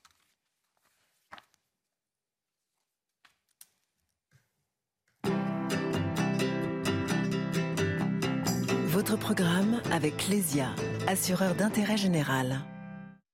Les Français consacrent en moyenne 32% de leurs revenus, donc un tiers de leurs revenus, pour payer leur logement, selon une étude publiée par les échos et ils trouvent que c'est beaucoup trop, c'est ça? Oui, en effet, euh, Romain, dans cette étude ELAB pour les échos, on apprend que 53% des Français estiment que la part consacrée au logement dans leur budget est devenue désormais trop importante, trop lourde pour eux. Et c'est la même chose, hein, qu'on soit propriétaire ou locataire, quand on leur demande quel est le principal problème du logement en France. 45% disent que les loyers sont trop élevés 44% que les prix d'achat sont inaccessibles. Alors c'est intéressant hein, parce que depuis plusieurs mois, on parle évidemment euh, de l'inflation et notamment sur les prix de, l'alimentation qui pénalisent euh, les ménages, mais on oublie euh, de parler du logement. Pourtant, celui-ci représente une part bien plus importante, évidemment, dans le budget des ménages. 32% des revenus en moyenne, vous le disiez, vous le disiez, partent dans le logement et même 39% pour les moins de 35 ans, alors que l'alimentation, elle, ne pèse en moyenne que 16% du budget des Français. Ça n'a pas toujours été le cas, ça Oui, c'est vrai, euh, la part a toujours été élevée, mais elle a quand même beaucoup augmenté ces dernières années, plus 4 points depuis 2016, euh, ce n'est pas rien. Il y a désormais plus d'un ménage sur trois en France qui consacre plus de 40% de ses revenus à son logement, c'est colossal. La part du budget consacré au logement varie peu selon les régions globalement, alors que les prix, eux, ne sont pas les mêmes partout. Mais malgré tout, on peut noter quelques différences euh, selon les villes. C'est une autre étude hein, qui le montrait il y, a, il y a quelques semaines. À Nice, par exemple, le loyer d'un appartement de 50 mètres carrés engloutit 49% du salaire. Vous le voyez, à Paris, c'est 46% des revenus euh, moyens qui passent dans un loyer de 1796 euros. Ça retombe un peu à 36% à Marseille ou à Lyon. Ça, c'est très intéressant. Comment les Français euh, interrogés voient-ils euh, évoluer les prix des logements? Eh bien, ils sont plutôt pessimistes, hein, Romain. 75% pensent que le coût du logement va malheureusement continuer d'augmenter dans les années à venir. Ils notent aussi que la pénurie actuelle de logements s'aggrave et 56% pensent que malheureusement, ça ne va pas s'arranger.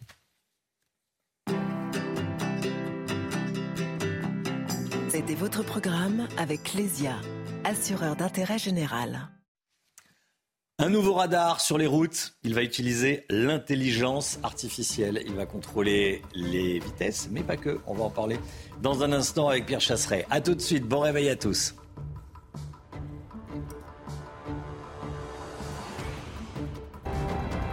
Rendez-vous avec Pascal Pro dans l'heure des pros, du lundi au vendredi de 9h à 10h30.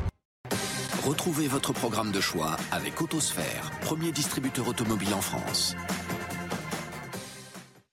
L'automobile avec vous, Pierre Chasseret. Bonjour Pierre. Bonjour Romain. Délégué général de 40 millions d'automobilistes. On va parler d'un nouveau radar sur les routes qui utilise l'IA, l'intelligence artificielle. Il pourrait arriver sur nos routes quand? Bientôt? Il pourrait arriver sur nos, nos routes très rapidement, Romain, parce qu'il est testé actuellement au Royaume-Uni. Alors attention, jusqu'à présent, on connaissait quoi comme radar? J'ai fait la liste hein, parce qu'on pourrait en oublier. Le radar fixe, le radar mobile, le radar double face, le radar de chantier, le radar autonome, le radar de passage à niveau, le radar tronçon, le radar discriminant, le radar de feu tricolore. Le petit dernier arrive, ce sera le radar à intelligence artificielle. Mais c'est quoi l'intelligence artificielle? On en entend parler tout le temps. Eh bien, l'intelligence artificielle, c'est lorsque une machine reproduit des comportements liés aux humains tels que le raisonnement, la planification ou la créativité, Romain? Alors, en quoi cette IA va modifier les capacités des radars sur les routes? Qu'est-ce que ça va apporter par rapport aux radars actuels? Le radar, pour l'instant, il est basique. Il surveille une vitesse, il surveille des feux tricolores. C'est relativement simple. Cette fois-ci, il va analyser notre comportement routier. C'est peut-être en cela d'ailleurs que ce serait potentiellement le plus acceptable, parce qu'il va pouvoir s'intéresser à ceux qui dépassent sur des lignes blanches.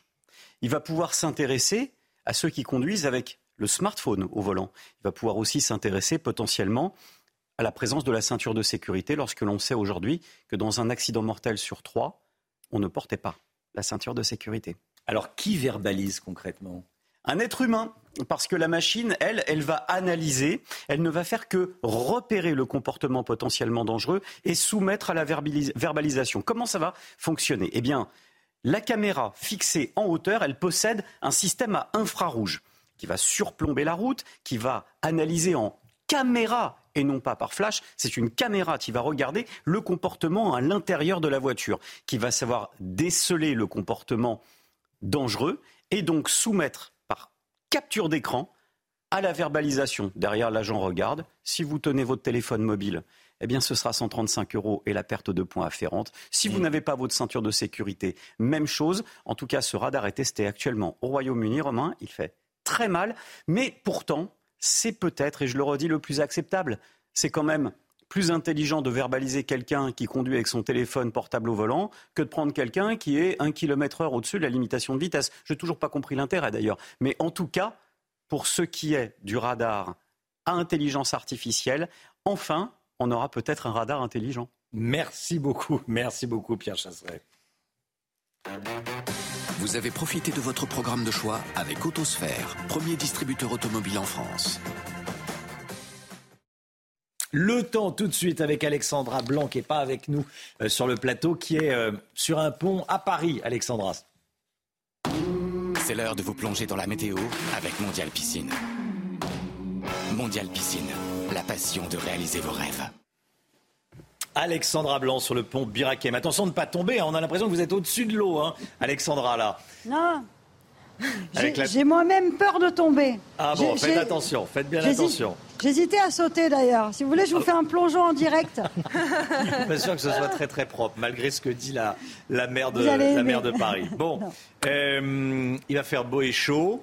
Euh, dans une quinzaine de départements, très très chaud, même vigilance orange canicule, en Ile-de-France et dans les départements de la région Centre-Val de Loire. Hein. Oui, mon cher Romain, ça va chauffer avec des températures de nouveau caniculaires. Regardez ce ciel déjà dégagé euh, du côté de Paris. C'est magnifique avec donc cette tour Eiffel qui va avoir chaud d'ailleurs aujourd'hui puisqu'on attend 34-35 degrés aujourd'hui euh, dans les rues de la capitale. C'est quasiment du jamais vu d'avoir aussi chaud à cette période de l'année parce que oui, il fait beau, mais surtout il fait chaud avec cette vague de chaleur particulièrement tardive. Alors côté ciel, un ciel dégagé ce matin, du grand beau temps. On a quelques nuages en Bretagne ou encore sur le Pays Basque. Et puis dans l'après-midi, pas d'évolution avec toujours un temps un petit peu plus laiteux, un petit peu plus voilé euh, sur la façade ouest. Et c'est surtout ces températures qui nous intéressent. Température, ça y est, le mot est lâché, caniculaire, puisqu'on sera en moyenne entre 10 et 12 degrés au-dessus des normales de saison. Alors ce matin, c'est déjà très doux. Actuellement, 23 degrés à Paris, 23, 24 degrés dans le sud-ouest ou encore dans le Var. Et puis dans l'après-midi, ça s'envole, vague de chaleur tardive qui dure déjà depuis lundi avec donc 35, 36 degrés attendus entre le bassin parisien et le centre Val-de-Loire. Ce sont des températures tout simplement exceptionnelles pour un 8 septembre, vague de chaleur tardive et surtout qui dure dans le temps puisque les températures s'annoncent particulièrement élevées au moins euh, jusqu'à lundi. À partir de lundi, on va retrouver un temps un peu plus orageux, donc les températures vont chuter euh, la semaine prochaine. Mais en attendant, préparez-vous à avoir chaud, voire même très très chaud puisque les températures resteront caniculaires. 14 départements restent placés en vigilance orange par Météo France. C'est la première fois que Météo France émet une vigilance canicule au mois de septembre, donc c'est assez historique quand même. C'était la météo avec Mondial Piscine. Mondial Piscine, la passion de réaliser vos rêves. C'est News, 7h29, bientôt 7h30. Merci d'être là. L'équipe est là, en tout cas. Chana Lousteau, Thomas Bonnet, Paul Sugy nous a rejoint. Bonjour Paul. Bonjour Romain. Clémence Barbier et Lomi Guillot et Alexandra Blanc, bien sûr.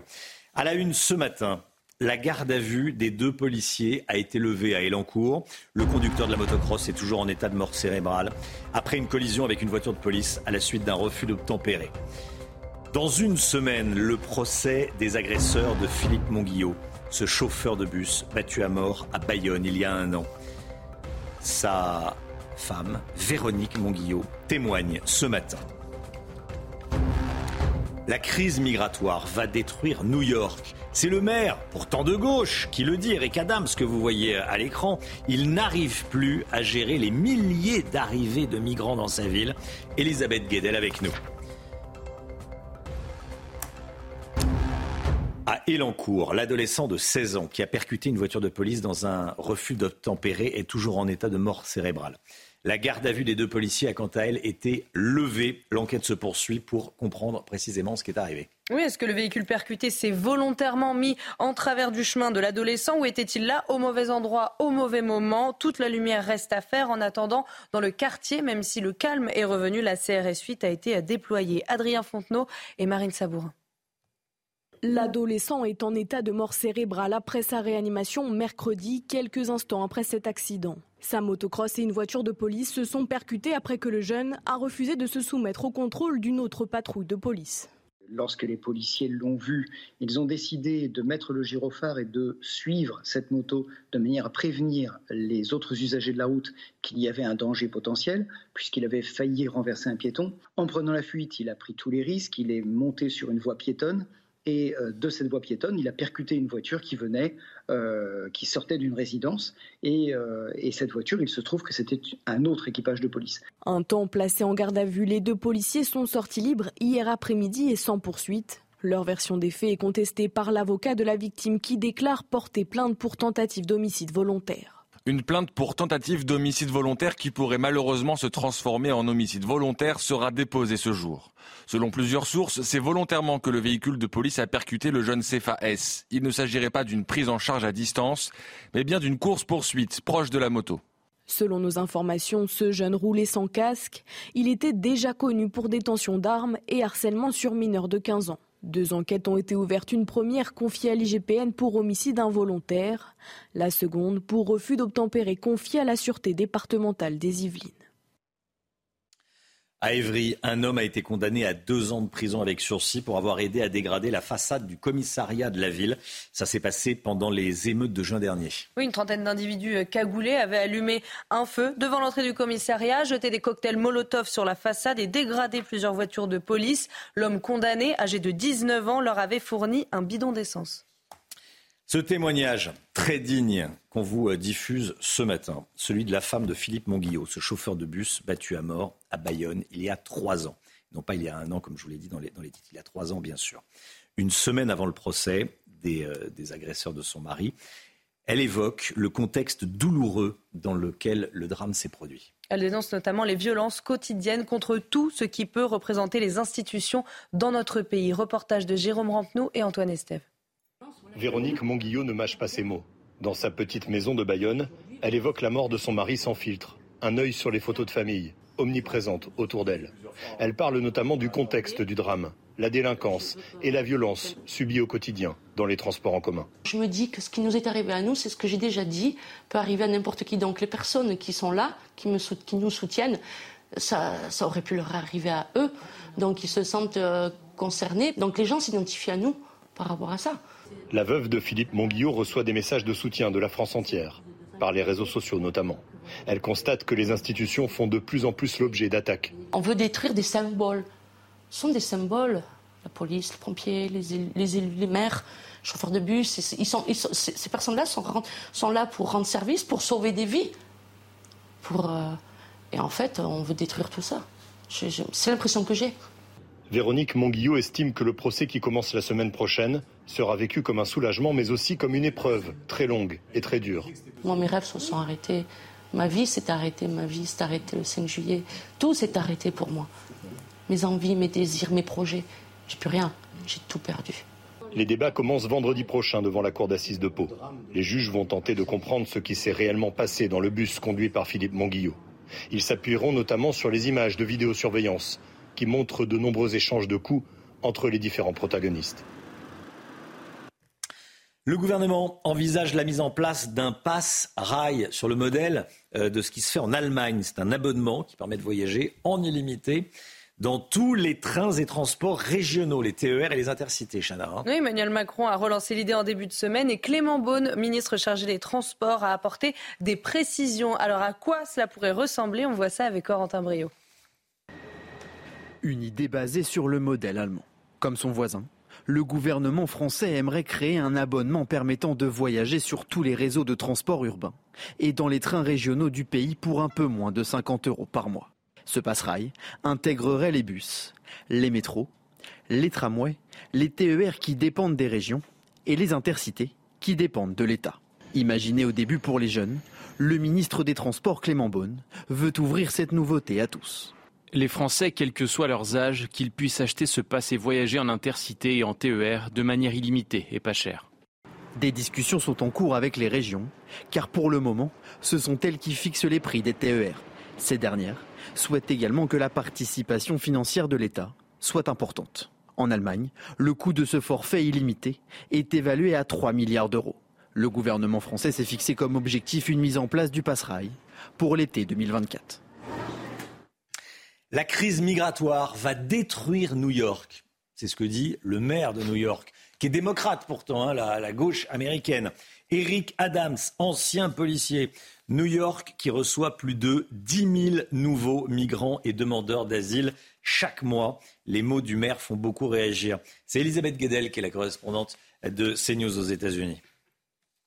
Et oui, des mots très forts. Hein. Le maire euh, de New York, démocrate, vous l'avez dit, a décidé de dénoncer haut et fort la crise migratoire à laquelle la ville est confrontée depuis plusieurs mois. Les chiffres sont impressionnants, vous l'avez dit, euh, 10 000 par mois. Euh, ce sont plus de 110 000 migrants arrivés en moins d'un an et demi. Alors ces migrants sont accueillis dans des centres d'hébergement, dans des hôtels, euh, dans des camps temporaires, et puis ce sont plus de 20 000 enfants en plus à intégrer dans les écoles. Alors, euh, Eric Adams, qui est un ancien policier, se veut très pragmatique. Il demande simplement plus de moyens financiers euh, au gouvernement euh, américain. Et puis, il demande aussi des procédures accélérées, notamment pour les permis de travail. Il faut savoir qu'aux États-Unis, un demandeur d'asile doit attendre en moyenne quatre ans, quatre ans pour voir son dossier traité. Hein, quatre ans, quelques mois seulement en France.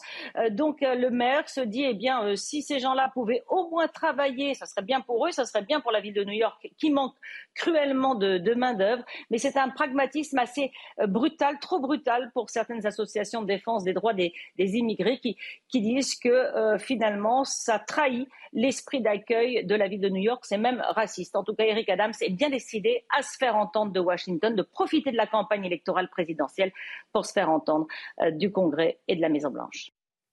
Allez, on change totalement de, de, sujet. Près de 16 500 animaux abandonnés ont été recueillis par la SPA cet été. 16 500, un chiffre quasiment identique à celui de l'année dernière, alors que le nombre d'adoptions a lui baissé un petit peu de, 5%. Donc euh, autant d'animaux abandonnés, un peu moins d'adoptions. Ça veut dire que les, refuges euh, sont, euh, sont saturés, hein, Chana. Oui, la situation est critique et s'installe depuis quelques années, déplore le président de l'association. Et cet été, des nouveaux motifs d'abandon sont apparus comme l'inflation. Reportage en Loire-Atlantique signé Michael Chailloux. 200 chiens attendent d'être adoptés en ce moment au refuge SPA de Loire-Atlantique, un record pour l'association qui fait face à une vague d'abandon sans précédent. On est à 5 à 10 demandes par jour. Euh, en fait, on, on les prend même plus parce que nous, on peut pas, on n'a pas de place euh, actuellement sur le refuge. Et côté chat, le constat est le même. Là, on est à flux tendu. Hein. Vraiment, on fonctionne comme ça euh, depuis le début de l'été, voire même fin fin printemps, parce que alors que c'est une période normalement où on commence à réduire les effectifs. Là, cette année, ça n'a pas du tout été le cas. Quoi. Plus d'abandon d'un côté et moins d'adoption de l'autre, l'équation est insoluble. Résultat, le refuge déborde. Il y a les habituelles erreurs de casting, mais cette année, une nouvelle explication économique, cette fois, est apparue. Exemple avec ce chien husky. Ruslan, euh, il est arrivé euh, suite à une demande d'abandon. En fait, il a eu un accident de la voie publique et son propriétaire n'a pas pu euh, payer la facture dans la clinique vétérinaire à laquelle il a été emmené. Euh, donc il a fait appel à nous pour qu'on le récupère et qu'on le soigne en fait au refuge, parce que lui il était dans l'incapacité financière de, de, payer la facture. Ces abandons économiques sont en nette augmentation depuis cet été. Ici, plus de 100 animaux sont sur liste d'attente pour être accueillis à la demande de propriétaires qui souhaitent s'en séparer. Voilà, Paul Sugy, c'est un sujet qui vous euh, intéresse beaucoup. Vous, pointiez une contradiction hein, dans l'époque qu'on vit. Oui, un peu triste parce qu'en fait, euh, la question du bien-être animal, du respect des animaux est à la fois très à la mode et en même temps, on voit qu'il n'y a jamais eu autant d'abandon. Donc on se dit, bah, les gens professent en public des vertus que malgré tout ils piétinent en privé, c'est un peu triste. Paul Sugy, merci. Euh, Paul, vous restez bien avec nous, hein. bien sûr. Paul, vous allez nous, euh, parler dans un instant de la Coupe du Monde. Pardon C'est promis, je reste. C'est promis, vous restez. Bon, ça, c'est déjà une bonne nouvelle. On va parler de la Coupe du Monde de rugby, de la gauche qui veut gâcher la fête. Une partie de la gauche qui veut gâcher la fête. Paul Sugy, avant 8 euh, heures. Et avant Paul Sugy, il va y avoir Agnès Verdi-Molinier. Bonjour Agnès. Bonjour Romain, bonjour à tous. Vous allez nous parler du déficit de la France qui explose. Le quoi qu'il en coûte est-il vraiment fini Vous allez nous expliquer tout ça. Restez bien sur CNews, bien sûr. À tout de suite. Bon réveil. CNews, 7h43. On va retrouver Alexandra Blanc euh, sur un pont au-dessus de la Seine. Alexandra, toujours là. Voilà, ça y est, le soleil s'est levé. Alléluia. Il s'est levé à 7h21 sur la, ah sur la capitale. Magnifique. 14 euh, départements en vigilance orange. Je voulais vous, vous avoir à nouveau, Alexandra? Euh, ce qui est important de, rappeler, c'est que c'est du jamais vu en, pour un mois de septembre. Hein. Exactement, euh, Romain, c'est la première fois que Météo France met une vigilance canicule au mois de septembre, avec surtout 14 départements concernés euh, par cette canicule. C'est pour vous montrer à quel point les températures sont exceptionnellement élevées euh, pour la saison, exceptionnellement élevées. Et surtout quand on parle de canicule, vous le savez, c'est que ça dure au moins trois jours et trois nuits. C'est le cas puisqu'il fait chaud depuis déjà lundi et ça va durer au moins jusqu'à dimanche, voire même lundi prochain sur les trois quarts du pays. Les températures s'envolent. On attend 35 35-36 degrés sur les régions centrales aujourd'hui. On est très largement au-dessus des normales de saison et cette vague de chaleur tardive en septembre, on en a connu très peu et surtout elle dure dans le temps et c'est ça qui donne, qui revêt un petit peu ce caractère exceptionnel donc à cette vague de chaleur et à cette canicule hein, qui euh, va se poursuivre, je vous le disais, au moins jusqu'à la fin du week-end. Beaucoup Alexandra. 8h moins le quart, l'image est magnifique. Hein. J'ai dit la tour Eiffel, le soleil qui se lève, la Seine. Oui, c'est un, joli, c'est un joli cadre. Merci beaucoup Alexandra avec Pierre Emco pour les, euh, pour les images. Le point info tout de suite, Chanel Housteau.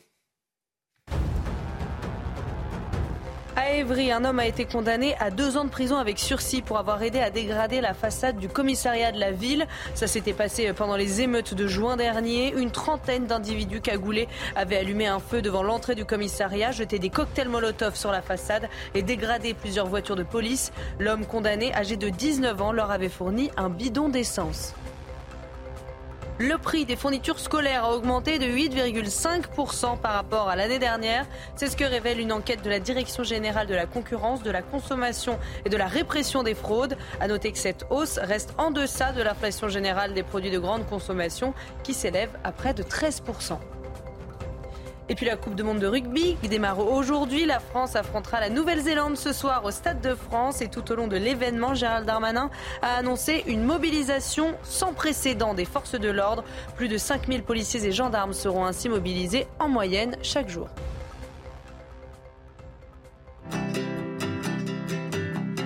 Votre programme avec Clésia, assureur d'intérêt général. L'économie avec Agnès Verdier-Molinier. Bonjour Agnès. Bonjour. 169 milliards d'euros de déficit de l'État à fin juin 2023, fin juillet 2023, juillet dernier. Le chiffre vient de tomber, il est très mauvais. Pire même qu'en 2020 et même pire qu'en 2021, année Covid. Comment est-ce que c'est possible? Bah, C'est vrai que c'est incroyable. 169 hein. milliards de déficit à la, mi-année, on n'a on jamais vu ça. C'est 38 milliards de plus que juillet 2022. Euh, Et d'ailleurs, beaucoup de gens ont fait beaucoup de commentaires hein, sur ce chiffre de 169 milliards en disant bah, finalement c'est un problème de recettes fiscales, les Français paieraient pas assez d'impôts, les entreprises françaises paieraient pas assez d'impôts, la recette de l'État fiscale de l'État serait en recul de 15 milliards et puis la TVA serait en recul de 5 milliards pour l'État. Mais ce qui est bizarre, Romain, c'est que quand on regarde les recettes totales de TVA sur la totalité des administrations de la France, bah, elle n'est pas en recul, c'est en augmentation. On passe de 98 milliards l'année dernière à mi-année à 103 milliards d'euros. Donc l'argent rentre bah, L'argent rentre et c'est un paradoxe hmm. parce qu'en fait l'État a fait des transferts de recettes, notamment de TVA, vers les collectivités locales, vers la sécurité sociale. Et finalement, on déshabille un peu Paul pour habiller Jacques. Et quand on regarde la totalité des recettes fiscales de la France, pas que de l'État, on est au-dessus de l'année dernière. On n'a jamais été aussi élevé avec 644 milliards de recettes euh, fiscales. Alors, quelle est l'explication, Agnès? Bah, L'explication, c'est qu'en fait, euh, oui, le déficit de l'État euh, s'aggrave, mais euh, en réalité, sur l'ensemble des administrations publiques, ça s'aggrave un peu moins. Donc, c'est moins horrible que ce qu'on imagine. Ça fait 64 milliards d'euros sur l'ensemble de la sphère publique, 8 milliards de plus que l'année dernière. Et quand on regarde effectivement les recettes fiscales, ça fait 22 milliards de hausse, 6 milliards de plus euh, d'impôts de, production, 4 milliards de plus de TVA, 8 milliards de plus euh, de cotisations sociales. Donc ce n'est pas de ce côté-là qu'il faut chercher les responsables. Bon, finalement, le déficit de l'État augmente de 38 euh, milliards, mais le déficit public total, il en est où? Ah ben là, le, déficit public total, il augmente de 8 milliards d'euros et en réalité, il augmente à cause de la hausse des dépenses publiques qui augmente de 30 mmh. milliards d'euros à mi-année. 30 milliards d'euros d'augmentation des dépenses publiques à mi-année. Là aussi, c'est du jamais vu. Les allocations de solidarité augmentent de 14 milliards. Les dépenses de rémunération des personnels des fonctions publiques augmentent de plus de 7 milliards d'euros. Et donc, on se dit, bah, finalement, la responsabilité, c'est qu'on n'a pas vraiment ralenti sur la dépense publique. Alors, sur les dépenses?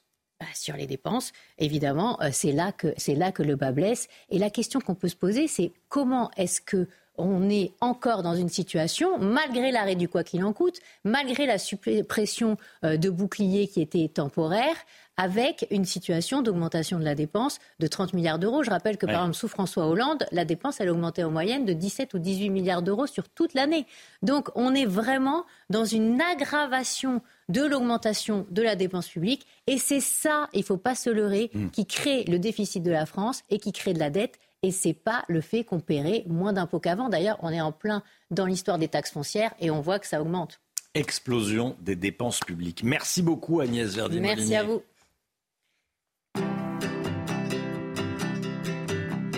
C'était votre programme avec Clésia, assureur d'intérêt général. 8h moins 10, merci d'être avec nous. Bon réveil à tous. Bon vendredi. Dans un instant, on va parler de la Coupe du Monde de rugby. C'est en France, ça démarre ce soir. Les, fans de rugby le savent évidemment. Les autres, je leur apprends peut-être. France-Nouvelle-Zélande euh, ce soir. Est-ce que la gauche veut gâcher la fête? C'est ce que nous dit Paul Sugy. La gauche veut gâcher la fête. On va en parler avec Paul dans un instant. A tout de suite. 7h53, la politique avec vous, Paul Sugy. Paul, ça y est, vous l'attendiez, on l'attendait tous. La Coupe du Monde de rugby commence ce soir. Oui, c'est ce soir, Romain, à 21h, on va voir arriver Jean Dujardin, pédalant sur sa bicyclette rétro avec la moustache, le béret et la baguette bien franchouillarde. Alors, je ne vous parle pas du prochain tournage de OSS 117, mais bien de la cérémonie d'ouverture avant le match entre euh, la France et la Nouvelle-Zélande. Le spectacle va dire un peu à sa façon l'ambition qu'on a de vivre ensemble un moment de concorde nationale. Symboliquement, tous les clivages seront enjambés. Il y en aura à la fois pour Versailles et pour le canal Saint-Martin, puisqu'on aura euh, Vianney et Zaz. Euh, on verra côte à côte enfin le photographe vegan Yann Arthus Bertrand et le chef étoilé carnassier Guy Savoie, le roi de la tourte de la volaille. Bref, j'appelle ça la France et pas n'importe laquelle, celle de la Coupe du Monde de rugby. Alors, un moment de concorde nationale, on l'espère tous, c'est ça la beauté du sport, mais ce que vous nous dites, c'est que c'est pas gagné. Bah euh, non, parce que ce vendredi, à l'appel de Force ouvrière et de la CGT, les agents de la RATP vont faire grève, alors pas tous, une partie d'entre eux, euh, pour exiger de meilleures primes pendant la Coupe du Monde. Qu'importe que la bonne réussite de l'événement suppose un engagement de tous les agents de service public pour assurer à nos hôtes euh, un accueil de qualité un service de transport optimal, les syndicats de gauche n'en ont cure. Et qu'importe encore que l'image de notre pays euh, eh bien, euh, va être scrutée par le monde entier. Encore faudrait-il, pour s'en émouvoir, qu'on l'aime vraiment, ce pays. Et c'est vrai que c'est un peu en vain qu'on cherche une once de patriotisme chez ces anticapitalistes de carnaval qui ne songent en fait qu'à maximiser les plus-values économiques qu'ils peuvent espérer de l'événement.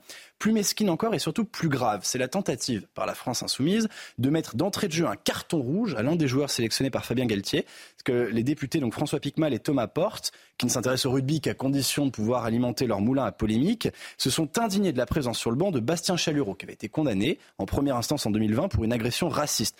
Alors tant pis si le joueur nie catégoriquement les faits qui sont reprochés, tant pis aussi si le procès en appel n'a pas encore eu lieu.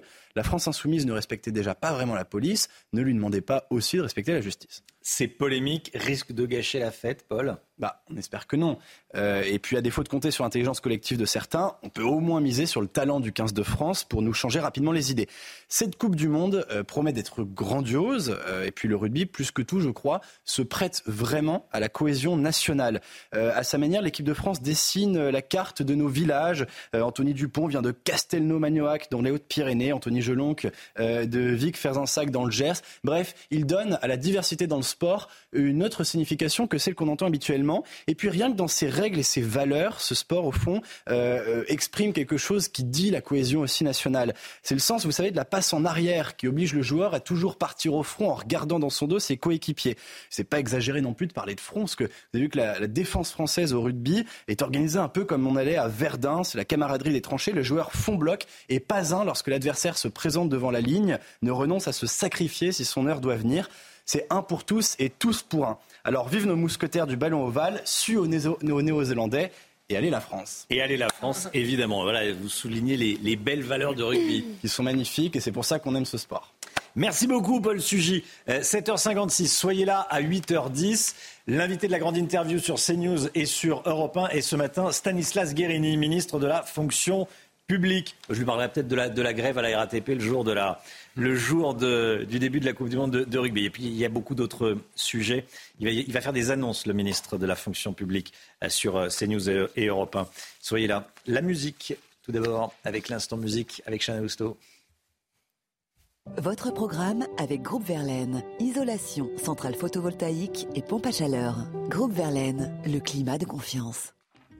Et ce matin, vous fait découvrir La Route, la nouvelle balade émouvante de l'artiste Arthur H. Pour le chanteur, cette chanson est une invitation à saisir la vie dans l'instant, à vivre d'une joie libre et fulgurante. On écoute.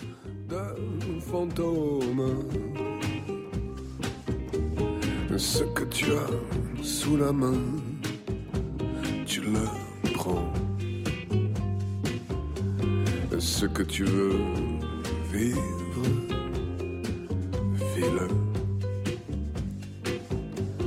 le temps t'échappe, le temps court, le temps s'enfuit. la chance apparaît puis disparaît. Ce que tu as sous la main, tu le.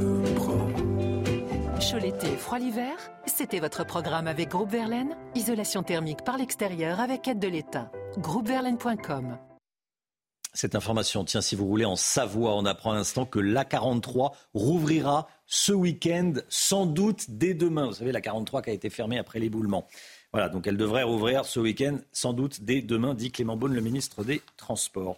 Le temps tout de suite, Alexandra Blanc. C'est l'heure de vous plonger dans la météo avec Mondial Piscine.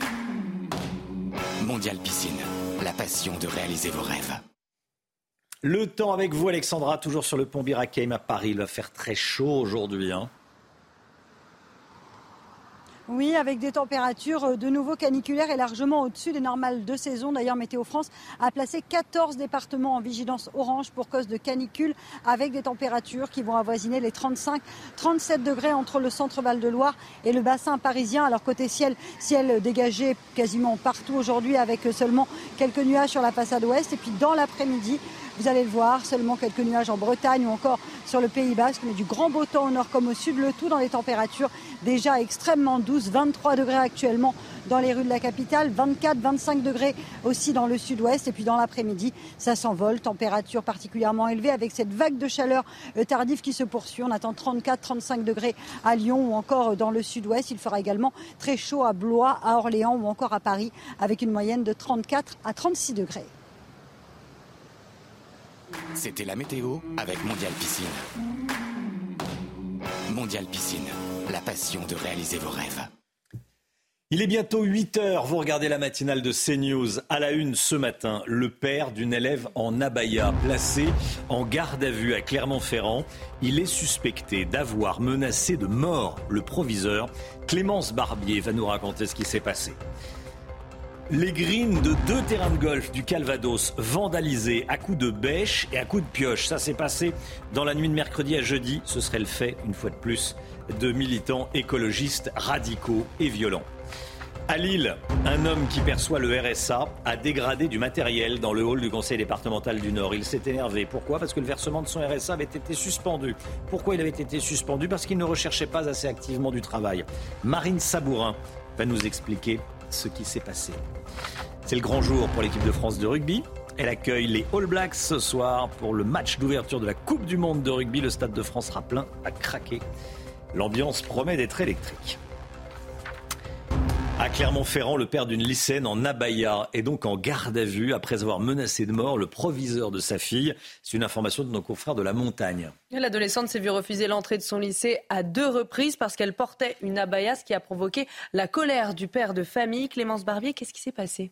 Oui, Chana, les faits se sont déroulés en début de semaine et selon nos confrères de la montagne, cette élève s'était présentée une première fois devant son lycée en Abaya et elle s'est vue refuser l'accès à son établissement puisque vous le savez, désormais cette longue robe couvrant le corps est interdite dans les établissements scolaires. Son père avait été reçu par le proviseur, mais hier, la jeune femme se présente de nouveau en Abaya et se voit une nouvelle fois refuser l'accès au lycée. Quelques minutes plus tard, son père, furieux, téléphone à l'établissement. C'est à ce moment-là qu'il aurait proféré des menaces de mort à ses interlocuteurs, des menaces de mort qui visaient le proviseur.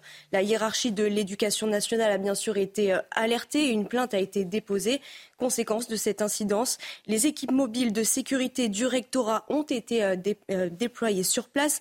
Quant au père de l'élève, vous l'avez dit, il a été placé en garde à vue au commissariat de Clermont-Ferrand avant d'éventuelles poursuites judiciaires. Merci beaucoup Clémence. Paul Sugy, ce qui s'est passé avec Samuel Paty, visiblement, ça tout le monde n'a pas compris ce qui s'était passé. À nouveau de menaces de mort sur un proviseur. Oui, et puis en fait, je pense que ça traduit vraiment une volonté de conflictualité, de conflictualiser pardon, le, sujet, euh, qui est le fait de tous ceux qui sont un peu indignés de la circulaire de Gabriel Attal. Ce qui est intéressant, c'est la, la, façon dont le Conseil d'État a tranché la question, en disant au fond, c'est simplement la loi de 2004 qui s'applique à la baya, c'est un vêtement religieux ostensatoire, donc on ne peut pas le porter à l'école. Donc en fait, on a voulu monter en épingle, notamment à gauche, euh, ce sujet-là en disant c'est scandaleux, le gouvernement veut persécuter les musulmans. Non, le gouvernement fait appliquer une loi qui existe depuis euh, quasiment 20 ans et ça ne méritait peut-être pas autant d'agitation parce qu'on voit ça échauffe les esprits et ça donne à certains le sentiment d'être persécutés et du coup après bah, ça libère aussi les violences et les passions. Et une loi qui touche toutes les religions, évidemment. Rappelons-le, personne n'est persécuté euh, en France, évidemment, pour sa religion. À Évry, un homme a été condamné à deux ans de prison avec sursis pour avoir aidé à dégrader la façade du commissariat de la ville. Ça s'était passé pendant les émeutes de juin dernier. Hein. Oui, une trentaine d'individus euh, cagoulés avaient allumé un feu euh, devant l'entrée du commissariat, jeté des cocktails Molotov sur la façade et dégradé plusieurs voitures de police. L'homme condamné, âgé de 19 ans, leur avait fourni un bidon d'essence. Deux golfs du Calvados vandalisés dans la nuit de mercredi à, jeudi. Les greens de deux terrains vandalisés à coups de bêche et de pioche. Oui, cet acte rappelle évidemment ce qui est arrivé près de Poitiers le 20 août dernier en marge du convoi de l'eau. Cette fois-ci, quel est le profil des auteurs des faits? On a posé la question aux dirigeants de l'un des golfs dégradés. C'est un collectif qui serait écologiste, euh, qui est contre euh, euh, les pollueurs. Il y a marqué que les riches polluent on ne savait pas qu'il y avait des riches au golfe de la Datée, euh, qu'on utilisait beaucoup d'eau alors qu'on n'a pas arrosé cet hiver, euh, qu'on pollue alors qu'en fait on utilise des produits, on, utilise zéro produit phytosanitaire. Alors voilà, on, on, a un golfe pas forcément de riches parce que c'est juste des personnes tout à fait normales. Euh, par exemple, l'école de golf commence à 80 euros par an pour les enfants. Voilà, j'ai du mal à comprendre en fait cette action le siège du département du Nord a été saccagé par un homme qui venait de se faire retirer son droit au RSA, versement suspendu. C'est le hall du conseil départemental qui a été saccagé. Ça s'est passé donc à Lille. Euh, Marine Sabourin avec nous. Qu'est-ce qui s'est passé? Eh bien, Romain, mercredi, un homme se présente à l'hôtel du département car son RSA a été euh, suspendu. Il vient chercher des explications à l'accueil. Le personnel lui explique qu'il ne le recevra pas euh, ce mois-ci car il ne cherche pas activement du travail et qu'il ne répond pas aux sollicitations de l'institution. Et pour cause, il ne répond à aucun courrier, aucun appel, aucune convocation depuis plus de dix mois. Les explications ne plaisent pas à l'individu âgé de 33 ans, selon nos confrères de France Bleu, qui décide de tout saccager. Il renverse les portants, les tables, les chaises. Il va même jusqu'à briser les vitres et cela durant plusieurs minutes jusqu'à l'intervention des agents de sécurité puis de la police qui l'a placé en garde à vue. De son côté, le président du département, Christian Poiré, a réagi chez nos confrères de France Bleu. Voici ses mots. Nous sommes attentifs aux allocataires du RSA qui cherchent un travail, mais après X relance, on se doit d'arrêter de verser le RSA. On ne peut pas être, dans le département du Nord, un distributeur automatique de billets. Je le dis, les allocataires ont des droits et des devoirs. Le montant des dégâts doit être estimé dans les prochains jours. En tout cas, le conseil départemental a annoncé porter plainte mercredi pour les dommages matériels, mais aussi pour dénoncer l'impact psychologique sur les trois agents à l'accueil ce jour-là. Merci beaucoup Marine Sabourin. C'est le grand jour pour l'équipe de France de rugby. Les, les Bleus, les Français affrontent ce soir les All Blacks. C'est le, le, début de la Coupe du Monde. Et eh oui, un match qui promet d'être épique dans un stade de France à guichet fermé, plein à craquer, où les Bleus n'ont pas perdu depuis plus de deux ans. Donc on leur souhaite bonne chance pour ce soir. Évidemment. Allez, restez bien avec nous dans un instant. La grande interview sur CNews et sur Europe 1. L'invité ce matin est Stanislas Guérini, ministre de la fonction publique. 8h12, la grande interview sur CNews et sur Europe 1. On reçoit ce matin Stanislas Guérini, qui est ministre de la Transformation et de la Fonction publique. Bonjour, monsieur le ministre. Voilà, grande interview, beaucoup de thèmes à aborder ce matin. La grande interview, c'est tout de suite. La grande interview CNews Europe 1. Bonjour, monsieur le ministre. Stanislas Guérini, ministre de la Transformation et de la Fonction publique. Beaucoup de thèmes à aborder avec vous euh, ce matin. On va parler pouvoir d'achat. Je voulais qu'on commence euh, par un sujet qui euh, est très important cette rentrée, l'abaya. Le Conseil d'État a validé l'interdiction de l'abaya à l'école. ça touche le service public, ça touche le service public de l'éducation nationale. Qu'est-ce que vous dites à tous les proviseurs, les personnels d'éducation, les professeurs euh, qui doivent faire appliquer cette interdiction, je le répète, validée euh, par le Conseil d'État? Bah, commentaire sur la validation du, Conseil d'État, parce que le Conseil d'État a dit tout simplement euh, le droit. Je pense qu'il a rendu une décision qui est une décision importante pour l'école de la République. Alors, nous avons un petit problème de micro. Je suis désolé, monsieur le ministre. C'est le, le direct. On a un petit problème de micro. Ça arrive, c'est comme ça. Euh, donc, on va euh, lancer un, reportage. Euh, voilà, on va peut-être me dire le thème du reportage qu'on va. Un reportage sur ce qui s'est passé à Elancourt. Et on se retrouve juste après. L'adolescent est en état de mort cérébrale après sa réanimation mercredi, quelques instants après cet accident. Sa motocross et une voiture de police se sont percutés après que le jeune a refusé de se soumettre au contrôle d'une autre patrouille de police. Lorsque les policiers l'ont vu, ils ont décidé de mettre le gyrophare et de suivre cette moto de manière à prévenir les autres usagers de la route qu'il y avait un danger potentiel, puisqu'il avait failli renverser un piéton. En prenant la fuite, il a pris tous les risques, il est monté sur une voie piétonne et euh, de cette voie piétonne, il a percuté une voiture qui venait, euh, qui sortait d'une résidence. Euh, et, cette voiture, il se trouve que c'était un autre équipage de police. Un temps placé en garde à vue, les deux policiers sont sortis libres hier après-midi et sans poursuite. Leur version des faits est contestée par l'avocat de la victime qui déclare porter plainte pour tentative d'homicide volontaire. Une plainte pour tentative d'homicide volontaire qui pourrait malheureusement se transformer en homicide volontaire sera déposée ce jour. Selon plusieurs sources, c'est volontairement que le véhicule de police a percuté le jeune Cefa S. Il ne s'agirait pas d'une prise en charge à distance, mais bien d'une course-poursuite proche de la moto. Selon nos informations, ce jeune roulait sans casque. Il était déjà connu pour détention d'armes et harcèlement sur mineurs de 15 ans. Deux enquêtes ont été ouvertes, une première confiée à l'IGPN pour homicide involontaire, la seconde pour refus d'obtempérer confiée à la Sûreté départementale des Yvelines. Voilà, le problème de micro est réglé. Euh, on a euh, vu ce reportage sur, euh, et écouté et entendu sur Europe 1 ce, reportage sur, sur Elancourt. On va revenir sur la Baïa. Bonjour pour de bon. Monsieur le ministre, voilà, on se, voilà, on peut se redire bonjour. Bon, le Conseil d'État a donc validé l'interdiction de la Baïa à l'école hier. et vous nous dites que votre message ce matin à tous les proviseurs, aux professeurs et au personnel d'éducation qui doivent faire appliquer cette interdiction. Oui, je, je disais que la décision du Conseil d'État est une décision importante. Elle est importante pour l'école de la République. Elle est importante pour euh, dire le droit. C'est ce qu'a fait le, Conseil d'État. Il l'a fait d'ailleurs euh, sereinement, euh, factuellement, tranquillement. Et je crois que c'est comme ça que ça doit se passer dans une démocratie. Je c'était important pour justement le personnel de l'enseignement, pour les chefs d'établissement, pour nos enseignants. J'étais très marqué.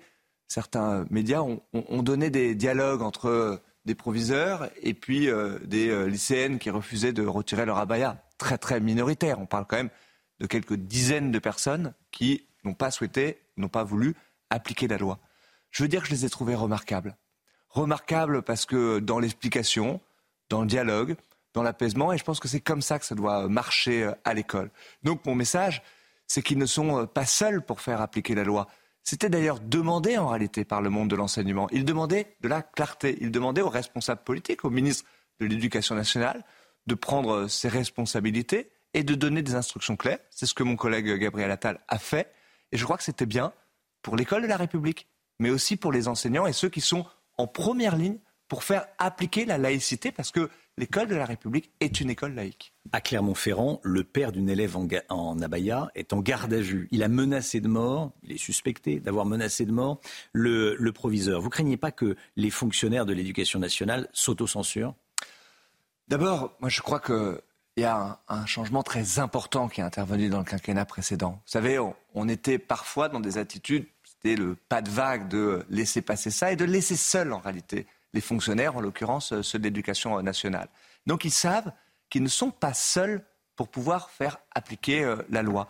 Je pense qu'il ne faut pas résumer la question de l'école à euh, la question de la baya. Il y a mille euh, défis à relever pour l'école de la République, celui évidemment de la rémunération des enseignants, du remplacement des professeurs, qui sont des questions très importantes.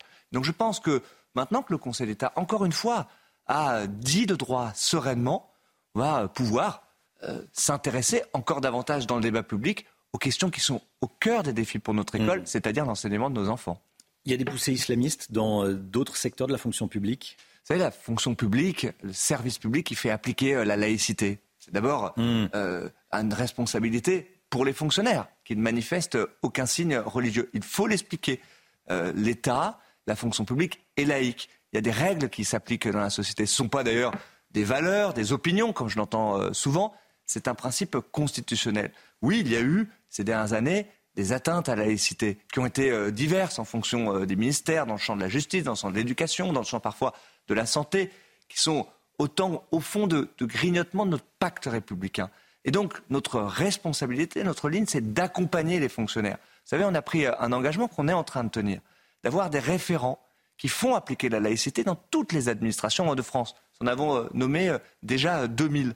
Et de former l'ensemble des agents de la fonction publique nous l'aurons fait d'ici la fin de l'année 2025, pour que chacun, au fond, soit équipé pour pouvoir faire appliquer ces règles de la République qui sont parfois méconnues. On ne sait pas, par exemple, qu'un usager a le droit de porter des signes religieux. Un agent de la fonction publique, ça n'est évidemment pas le cas. Vous voyez, ce sont des principes simples, mais parfois il faut euh, jamais laisser nos, fonctionnaires seuls. Et je crois que c'est très important de pouvoir le faire. Vous allez annoncer un plan euh, pour protéger les fonctionnaires en première ligne, euh, parfois agressés par des, par des usagers. On l'a vu dans lors de cette semaine, il y a eu une agression dans le hall du conseil départemental du, du, du, Nord. Quelqu'un qui, qui a vu son RSA suspendu, qui a, qui, a, tout cassé dans, dans le hall. Qu'est-ce que vous allez annoncer dans votre dans plan? D'abord, c'est le même sujet. Hmm. protéger considérer au fond ceux euh, qui nous servent au quotidien, ceux qui s'engagent, ceux qui nous protègent, qui sont les agents euh, de la fonction euh, publique. On l'a vu pendant les émeutes, ils ont été en première ligne, ils ont vu parfois leur lieu de travail incendié. Je fais ma rentrée il y a quelques jours dans un institut régional d'administration, un lieu où on forme des fonctionnaires qui a été en partie incendié. Tout ça mm. doit nous questionner très profondément. Et donc moi, je crois que la première considération pour les fonctionnaires dans notre pays, c'est effectivement de les protéger à tout point de vue. Euh, c'est les questions du pouvoir d'achat, c'est aussi les questions de protection physique de nos fonctionnaires. J'ai euh, eu à connaître, euh, comme ministre de la fonction publique, des drames. des fonctionnaires ont été, l'année en cours, assassinés. Je me suis rendu dans une salle des professeurs à Saint-Jean-de-Luz où une professeure avait été poignardée. Et on pourrait malheureusement multiplier les exemples. Donc oui, on doit mieux protéger nos fonctionnaires. D'abord, on doit mieux mesurer les incivilités, les violences parfois qui sont faites sur tel ou tel service pour pouvoir réagir. On doit parfois pouvoir généraliser des équipements de protection. Vous voyez, on a déployé dans certains hôpitaux des boutons d'alerte, par exemple, et ça, c'est des choses de bon sens. Voyons comment on pourrait déployer ce type euh, d'instruments. Et puis, parfois, ce sont des débats aussi que nous avons eus. On doit mieux protéger, d'un point de vue juridique, les fonctionnaires. Moi, je note qu'on ne peut pas, par exemple, tout le temps porter plainte à la place d'un fonctionnaire quand il a été euh, agressé, euh, mis en cause. Ce sont autant de réflexions que nous menons pour mmh. pouvoir pour tous les agents au fond de guichet, c'est-à-dire ceux qui sont en première ligne, mieux les protéger, mieux les considérer. Moi, ma conviction absolue, c'est que si on veut rendre la dignité au métier de la fonction publique, ça doit passer d'abord par cette première considération qu'est la protection. Hier, Stanislas Guérini, vous étiez aux côtés du président de la République au Conseil national de la refondation. Euh, aucun représentant d'opposition euh, n'était présent. C'est un mauvais signe. Comment est-ce que vous allez trouver des, majorités pour voter les textes D'abord, tous invités, euh, disons, ce qui est évidemment naturel et, évident. Moi, je crois, parler à l'instant de ce qu'a traversé notre pays, des émeutes, on voit bien que ce sont des, des fissures très profondes, justement, dans notre cohésion nationale. Et que dans ce moment-là, la responsabilité du président de la République, la responsabilité du gouvernement, c'est de faire cet cet effort de rassemblement, c'est de recréer euh, de l'union. Il faut qu'on trouve euh, les chemins pour pouvoir avancer. C'est ce que fait le président quand il invite tous les chefs de parti, mm. qui en l'occurrence sont venus la semaine dernière, pour discuter des sujets profonds du pays. L'efficacité de l'action publique, la cohésion de la nation. Et hier, au Conseil national de la refondation, avec, je veux le dire, beaucoup de représentants de la société française, des forces syndicales, des euh, partis politiques, tous les représentants euh, d'élus, ils ne sont pas tous de la majorité euh, présidentielle, hmm. le président de la République a abordé ces questions qui sont essentielles, qui est, au fond, comment on agit localement plus efficacement. Ce qui marche dans notre pays, c'est ce qui se passe sur le terrain. On l'a vu dans euh, le champ de l'éducation, dans le champ de la santé. Vous savez, le président de la République a, demandé à des acteurs de terrain hier de témoigner. C'était des moments peut-être les plus forts. Le niveau scolaire est, en baisse. Mais, mais, vous savez, d'abord, je pense qu'il n'y a aucune fatalité hmm. et ça fonctionne quand on fait confiance au terrain. Hier, il y a une enseignante qui a témoigné sur les initiatives qui n'auraient pas été possibles sans le Conseil national de la refondation, de l'innovation. Elle a mis, elle qui croyait pas au numérique, du numérique hmm. dans sa classe et elle a fait coder des jeunes enfants euh, de maternelle je pense que tout le monde était ému au fond de voir à quel point, sur le terrain, quand on fait confiance au terrain, on peut trouver des solutions. Et là, il y a un chemin à construire. Plus d'efficacité d'action locale. Comment est-ce qu'on réussit On parle de décentralisation, de déconcentration. On a, pendant la crise sanitaire, bien fait marcher l'État et les collectivités. Sur ces questions-là, j'en suis absolument convaincu, le président de la République a raison de tenter de trouver un chemin, parce qu'il y a un chemin possible. Et beaucoup d'élus nous disent, nous, on est dans l'opposition, ne demandez pas de rejoindre la majorité. Mais en revanche, si vous mettez les bons sujets sur la table et l'action locale, ce sont les bons sujets, alors on pourra faire des choses ensemble. L'immigration, c'est un bon sujet ou pas? C'est un sujet nécessaire. Mmh. Les Français, ils nous demandent d'agir efficacement. Et d'ailleurs, ils ne nous demandent pas de faire des grands discours. Ils ne nous demandent pas de l'idéologie euh, sur l'immigration. Ils nous demandent de trouver des solutions efficaces parce qu'ils voient les choses. Ils voient que notre système ne marche pas très bien aujourd'hui, ni pour bien faire appliquer la loi de la République quand il s'agit de reconduire euh, des étrangers en situation irrégulière à la frontière, ni parfois dans des situations de fait que tout le monde connaît, c'est-à-dire des gens qui travaillent et qu'on n'arrive pas à bien intégrer. plus tenable à cause de l'immigration. Mais je, crois qu'en tout cas, c'est une réalité, hmm. pas celle que certains. Euh, j'entendais Eric Zemmour à votre antenne euh, hier, re, euh, euh, le grand remplacement, etc. Tout ça, c'est de l'idéologie et à mon sens assez fantasmé. Mais en revanche, sur le terrain, les gens voient bien qu'il y a des choses qui dysfonctionnent. Ils le voient parfois dans leurs services publics d'ailleurs. Qui sont effectivement beaucoup occupés pour des questions d'immigration. Donc, ce que nous demandent nos concitoyens, je crois, quand on a des discussions, pas de plateau télé, quand on a des discussions mmh. sur le terrain avec des gens qui nous demandent de régler leurs problèmes, c'est d'avancer efficacement, sans idéologie, sur ces questions-là. Je crois qu'il faut fermer aucune porte, mais il faut pouvoir avancer. Dans un sondage CSA pour CNews qu'on a dévoilé hier matin, CSA pour CNews, les deux tiers des Français étaient pour stopper l'immigration extra-européenne en France. Moi, je, crois encore une fois qu'il faut se garder sur ces sujets-là des grands mots. Il faut partir du réel, de ce qui se passe sur le terrain, de ce qui fonctionne et de ce qui ne fonctionne pas. Je vous l'ai dit, mm. euh, je crois assez euh, lucidement, il y a des choses qui ne fonctionnent pas. Euh, le système européen d'asile et d'immigration dysfonctionne aujourd'hui. Les principes de Dublin sont très difficiles à appliquer. la réalité des faits dans notre capacité de reconduite, c'est qu'il y a beaucoup de choses qui ne fonctionnent pas. Je crois aussi ça doit être vrai de regarder les questions d'intégration, d'intégration par le travail, de pouvoir regarder la réalité des faits. C'était intéressant. Vous m'interrogez sur le Conseil national de la refondation. Certains participants ont dit euh, leur volonté de pouvoir continuer à avancer, y compris sur les questions d'intégration par le travail. Je pense que c'est tous ces aspects-là qu'il faut regarder, avancer. Encore une fois, pas de grands discours, des actes sur un sujet comme l'immigration, c'est ça qu'attendent nos concitoyens. Deux derniers sujets, on est euh, pressé par le temps, je suis désolé. Le pouvoir d'achat, forte inflation. Vous avez parlé d'une prime euh, de pouvoir d'achat pour les fonctionnaires. Combien, pour qui, quand? Ah, J'ai fait plus qu'en parler. C'est acté, c'est décidé. Les décrets ont été pris euh, à l'été. Donc ce sera une prime très concrètement pour 2 millions de fonctionnaires. les fonctionnaires qui sont rémunérés dans la fonction publique d'État, dans la fonction publique hospitalière, en dessous de 3 250 euros mmh. bruts de rémunération, ils vont percevoir une prime qui ira de 800 euros pour les fonctionnaires les moins bien rémunérés, 800 euros brut, à 300 euros pour les fonctionnaires qui seront à 3250 euros de rémunération. Vous voyez, il y a 200 000 fonctionnaires, justement ceux de première ligne et de guichet, qui percevront une prime de 800 euros brut. Ça veut dire, pour être très précis, 720 euros dans la fonction mmh. publique nette sur le compte en banque. Ça sera versé pour la grande majorité d'entre eux au mois d'octobre, pour certains opérateurs au mois de novembre donc très prochainement. Pourquoi? Parce que le pouvoir d'achat et la vie chère, elle touche principalement, on voit que c'est une inflation du quotidien, alimentaire, sur euh, l'essence, ceux qui sont les moins bien rémunérés euh, dans notre pays. Et donc, moi, j'assume de faire porter mes efforts, les décisions euh, que j'ai prises sur les fonctionnaires les moins bien rémunérés de notre pays, avec cette prime de pouvoir d'achat, cette prime Macron de la fonction publique, d'une certaine façon, qui sera versée très prochainement. C'est ça aussi la protection, je crois, de nos agents publics contre la vie chère. Merci beaucoup, Monsieur le Ministre. Merci, Merci d'être venu ce matin sur le plateau euh, de la matinale de CNews et euh, sur le plateau de la dans le studio Europe 1. Et allez les Bleus. Et on a encore le droit de se le dire. Évidemment. Euh, vous irez ce soir au stade? Non, mais je le regarderai. Avec des copains devant la télé, voilà. Ah, bon, vous savez qu'il y aura une grève à la, à la RATP. Il y a des syndicats qui appellent à la grève. Un petit commentaire? Bah, ça me semble pas très responsable. Et je crois et j'espère que le service public euh, du transport fonctionnera bien. Je crois que ce sera le, cas malgré cette grève. Merci Stanislas Guérin. Merci à vous. Euh, C'est News 8h28. Voilà, Stanislas Guérini qui était avec nous. On a parlé de tous les, de tous les sujets. Euh, on a parlé de l'abaya, évidemment. On a parlé euh, euh, également de ce qui s'est passé dans le hall du Conseil départemental du, Nord.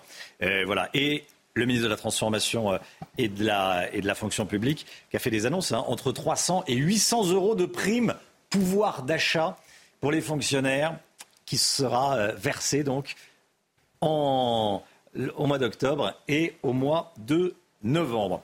L'actualité avec euh, beaucoup de choses, les titres avec vous, Chana Lousteau.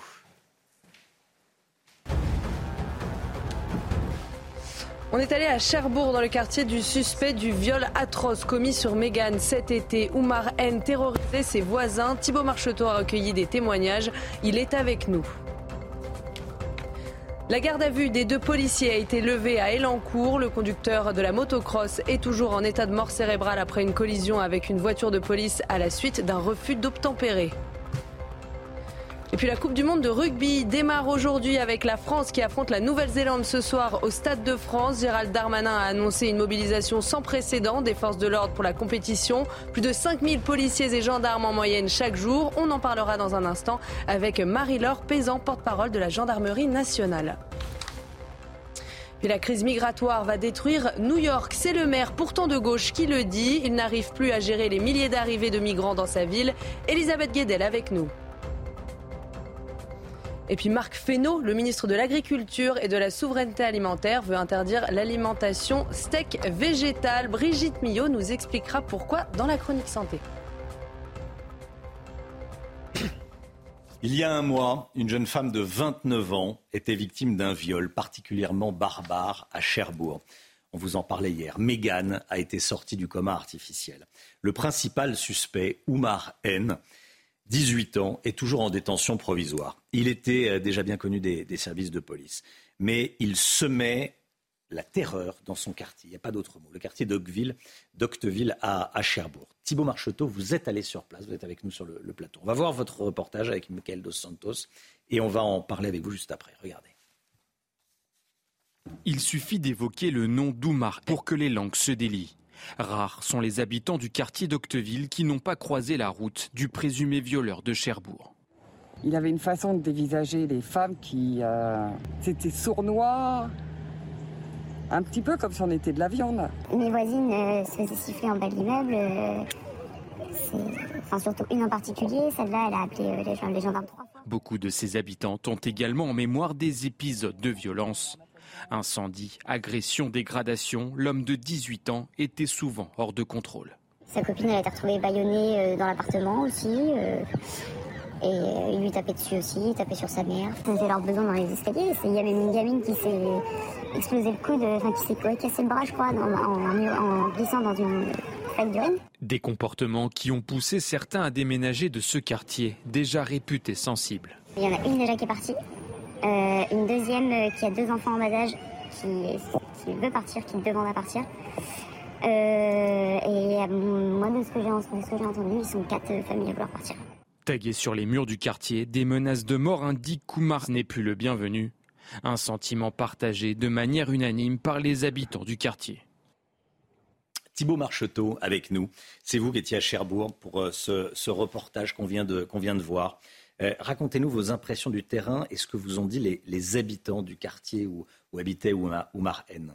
Bien écoutez Romain, j'ai pu passer effectivement plusieurs heures euh, hier dans, cette, euh, dans ce quartier de Cherbourg.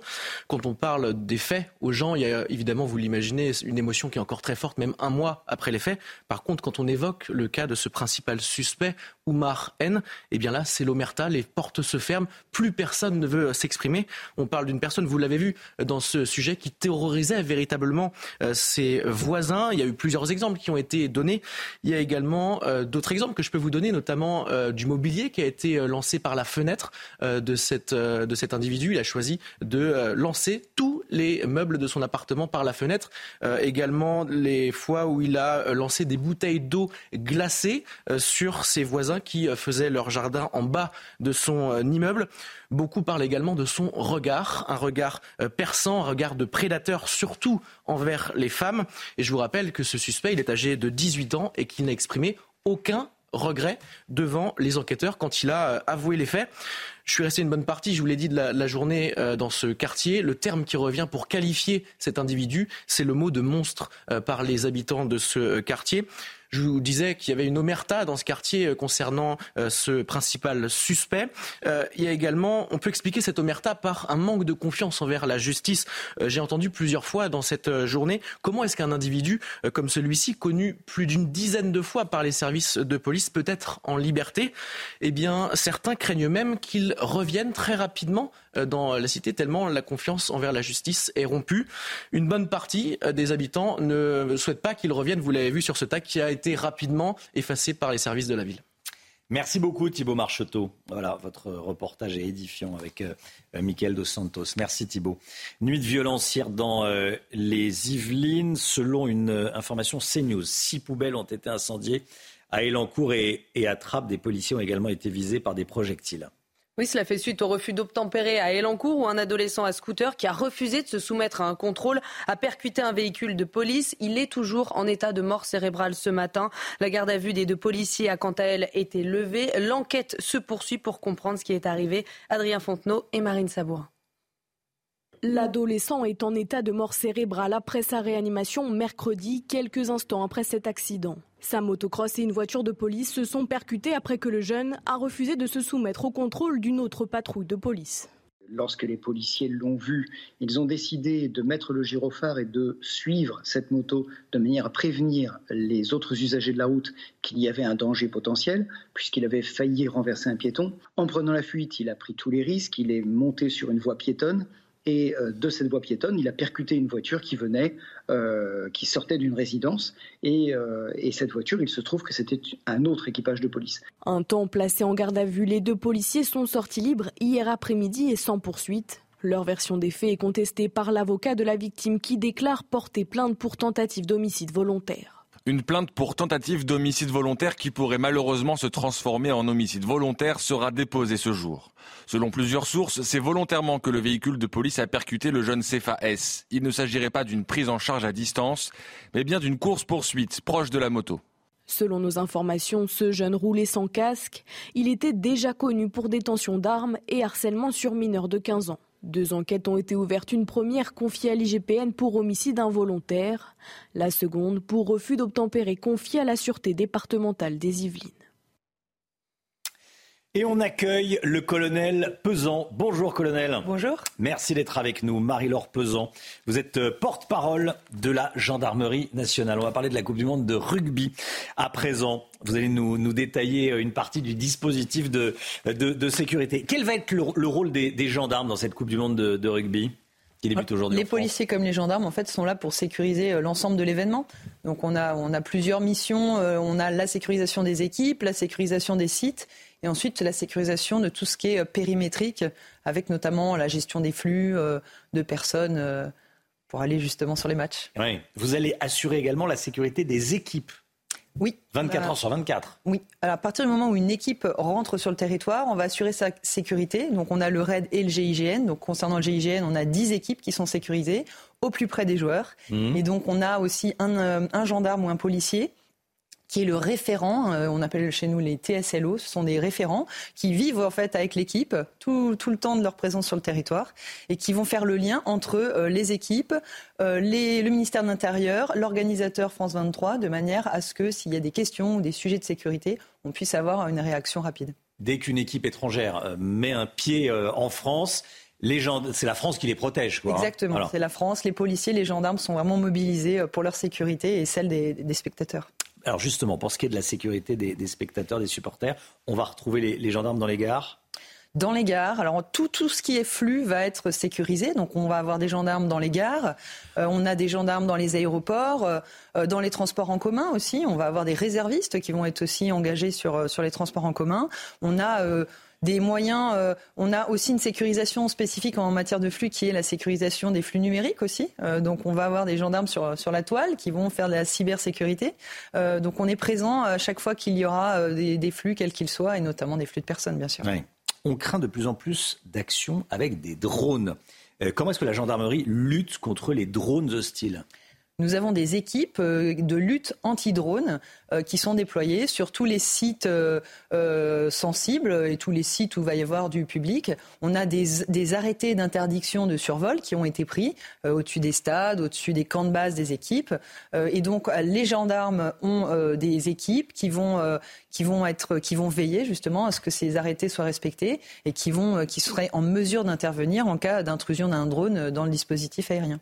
Alors, il y a également, euh, euh, quelques jours en préparant cette interview, on parlait de, de, la fraude aux billets. Vous intervenez sur la fraude aux billets, c'est-à-dire sur les faux billets.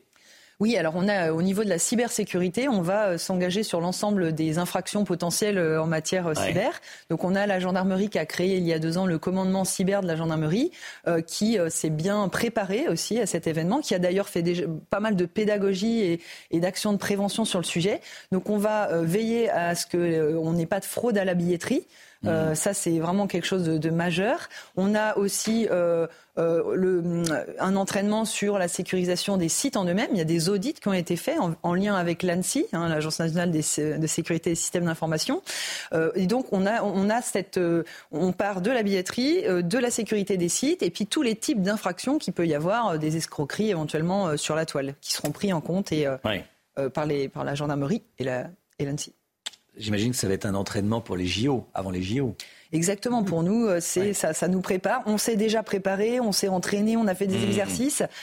Pardon, là, on a un événement qui nous permet euh, d'éprouver euh, tout ce qu'on a préparé et donc d'être fin prêt pour, pour la suite. Bon, j'imagine que tous les gendarmes s'inscrivent pour sécuriser la, la Coupe du Monde de rugby. Non, c'est la mission, c'est la mission plutôt sympa, non? Bah, C'est une mission qui est, qui, est, qui, est, très sympathique parce que on, a en fait des valeurs fortes communes. Euh, et c'est vrai qu'on est content même si on n'est pas euh, forcément assidu du, rugby euh, ça nous permet bah, de, partager beaucoup de choses de faire que ça, soit un événement festif que les gens puissent vraiment en profiter. On est vraiment là pour sécuriser et faire en sorte qu'ils aient une belle expérience et qu'ils puissent profiter en toute sérénité en toute sécurité aussi. Et c'est vrai que de, de voir qu'ils ont le goût de l'effort qu'ils ont de la cohésion comme nous on peut avoir c'est c'est important et ça, ça, nous permet en tant que bleu de, de soutenir aussi nos bleus. Donc on est très heureux.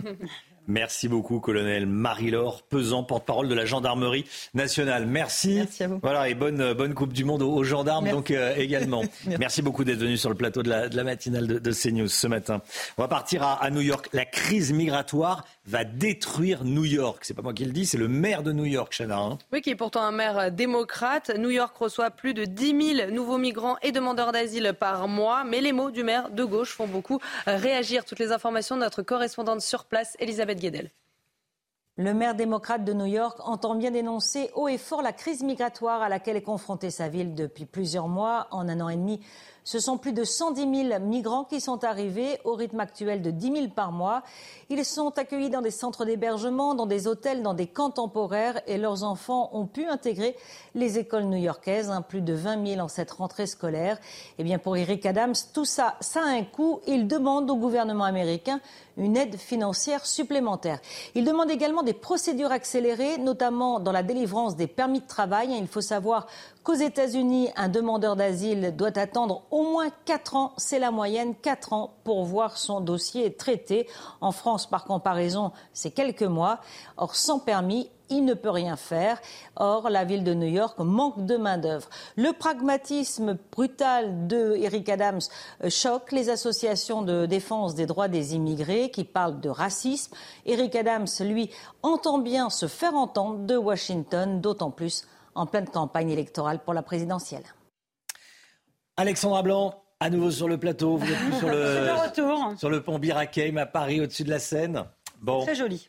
On va parler euh, de cette canicule. 14 départements en vigilance orange canicule en Ile-de-France, en région centre euh, Val-de-Loire. Mm. C'est une première pour un mois de septembre. Hein. Oui, en effet, Romain, c'est la première fois que Météo France émet une vigilance canicule au mois de septembre. Et en plus, elle concerne 14 départements, 14 départements euh, concernés par cette canicule. Vous le savez, quand on parle de canicule, c'est que ça dure plus de trois jours, plus de trois nuits. Et donc, c'est bel et bien le cas. C'est vrai que nous étions, tous un petit peu surpris d'avoir des températures caniculaires à cette période de l'année. Et surtout que ce qui est important hein, à retenir ici, c'est que les températures s'envolent et ça va durer au moins jusqu'à la fin du week-end avec donc ces 14 départements placés sous surveillance. On attend, par exemple, 35-36 degrés cet après-midi entre le centre Val-de-Loire et le bassin parisien. Nous sommes en moyenne plus 10 à 12 degrés au-dessus des normales de saison. C'est une vague de chaleur tardive et elle est exceptionnelle, d'une part par son intensité, mm. mais également euh, par sa durée, puisque ça va durer au moins jusqu'à lundi. Merci beaucoup, Alexandra. Allez, la, la santé tout de suite avec le docteur Millon. Regardez votre programme avec pharmazone.fr, le confort de commander en ligne en soutenant votre pharmacie.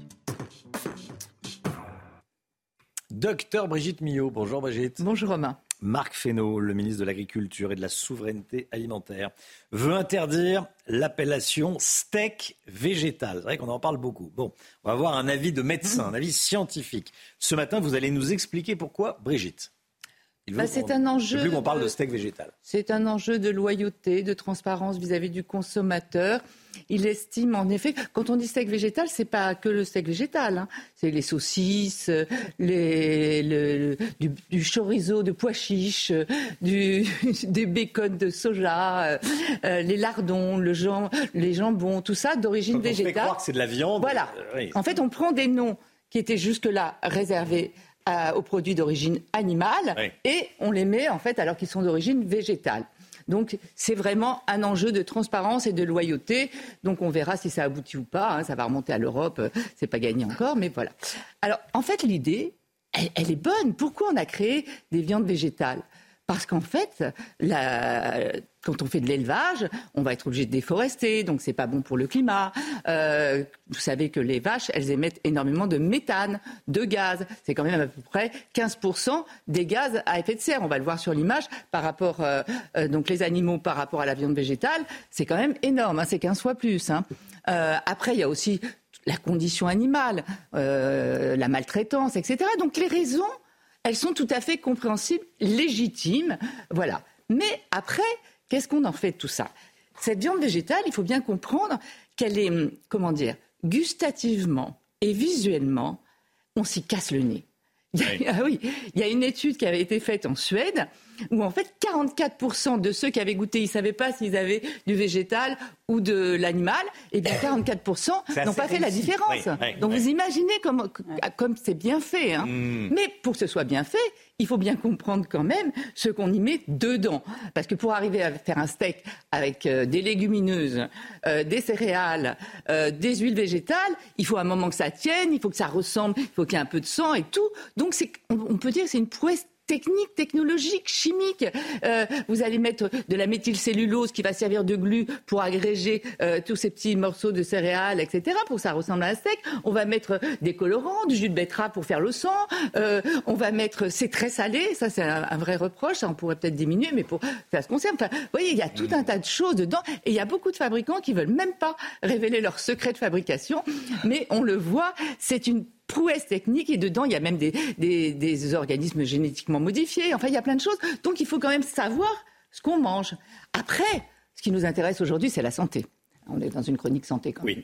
Euh, donc, en fait, on a besoin, l'OMS, l'Organisation mondiale de la santé, estime qu'on devrait avoir 50% des protéines qui doivent être d'origine animale et 50% qui doivent être d'origine végétale. Pourquoi on a besoin de ces protéines? Parce qu'en fait, ce sont les constituants essentiels de notre organisme, des petites briques de notre organisme. Et dedans, il y a des, ce qu'on appelle des acides aminés essentiels. C'est-à-dire qu'en fait, essentiels pourquoi?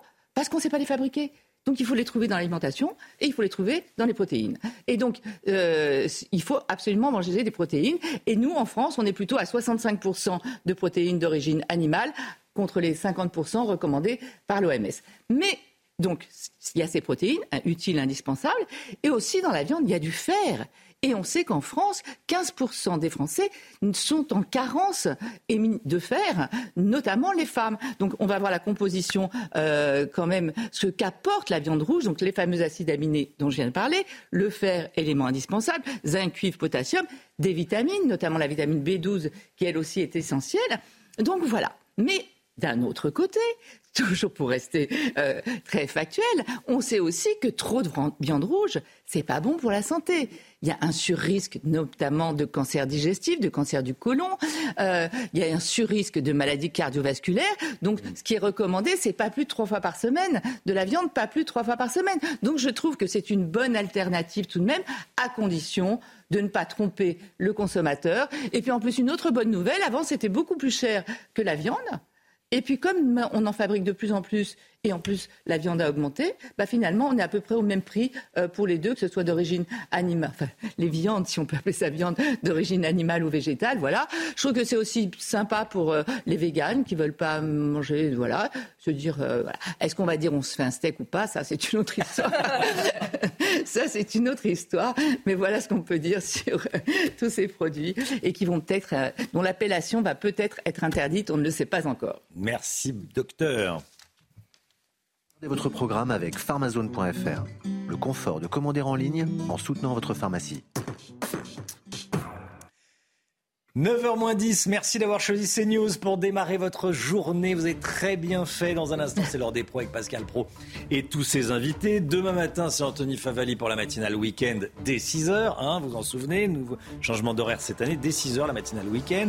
Lundi, on se retrouve avec Chana Lousteau, le docteur Millot, Thomas Bonnet, euh, avec Alexandra Blanc et Lomi Guillot. Brigitte, on vous retrouve dès demain 10h30. Euh, bonjour docteur Oui, changement d'horaire, hein. c'est plus 10h, c'est 10h30. 10h30, on parle de quoi en quelques mots? Alors demain, on va voir comment remettre notre cerveau en mode travail, ouais. hein, repousser à la rentrée.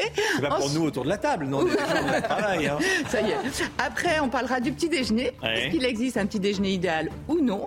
Et on parlera aussi, on va voir comment apaiser euh, les enfants pendant cette rentrée scolaire. Et on découvrira tout ça demain 10h30. Et euh, l'heure des comptes, hein, 15h. 15h30, 15 nouvel horaire aussi. On va parler euh, notamment location, pas immobilière, mais location de biens de tous les jours, de produits d'électroménager ou d'outils de, bricolage. voilà le programme. Allez, belle journée à vous dans un instant, l'heure des pros avec Pascal Pro. Tout de suite, Pascal Pro dans l'heure des pros.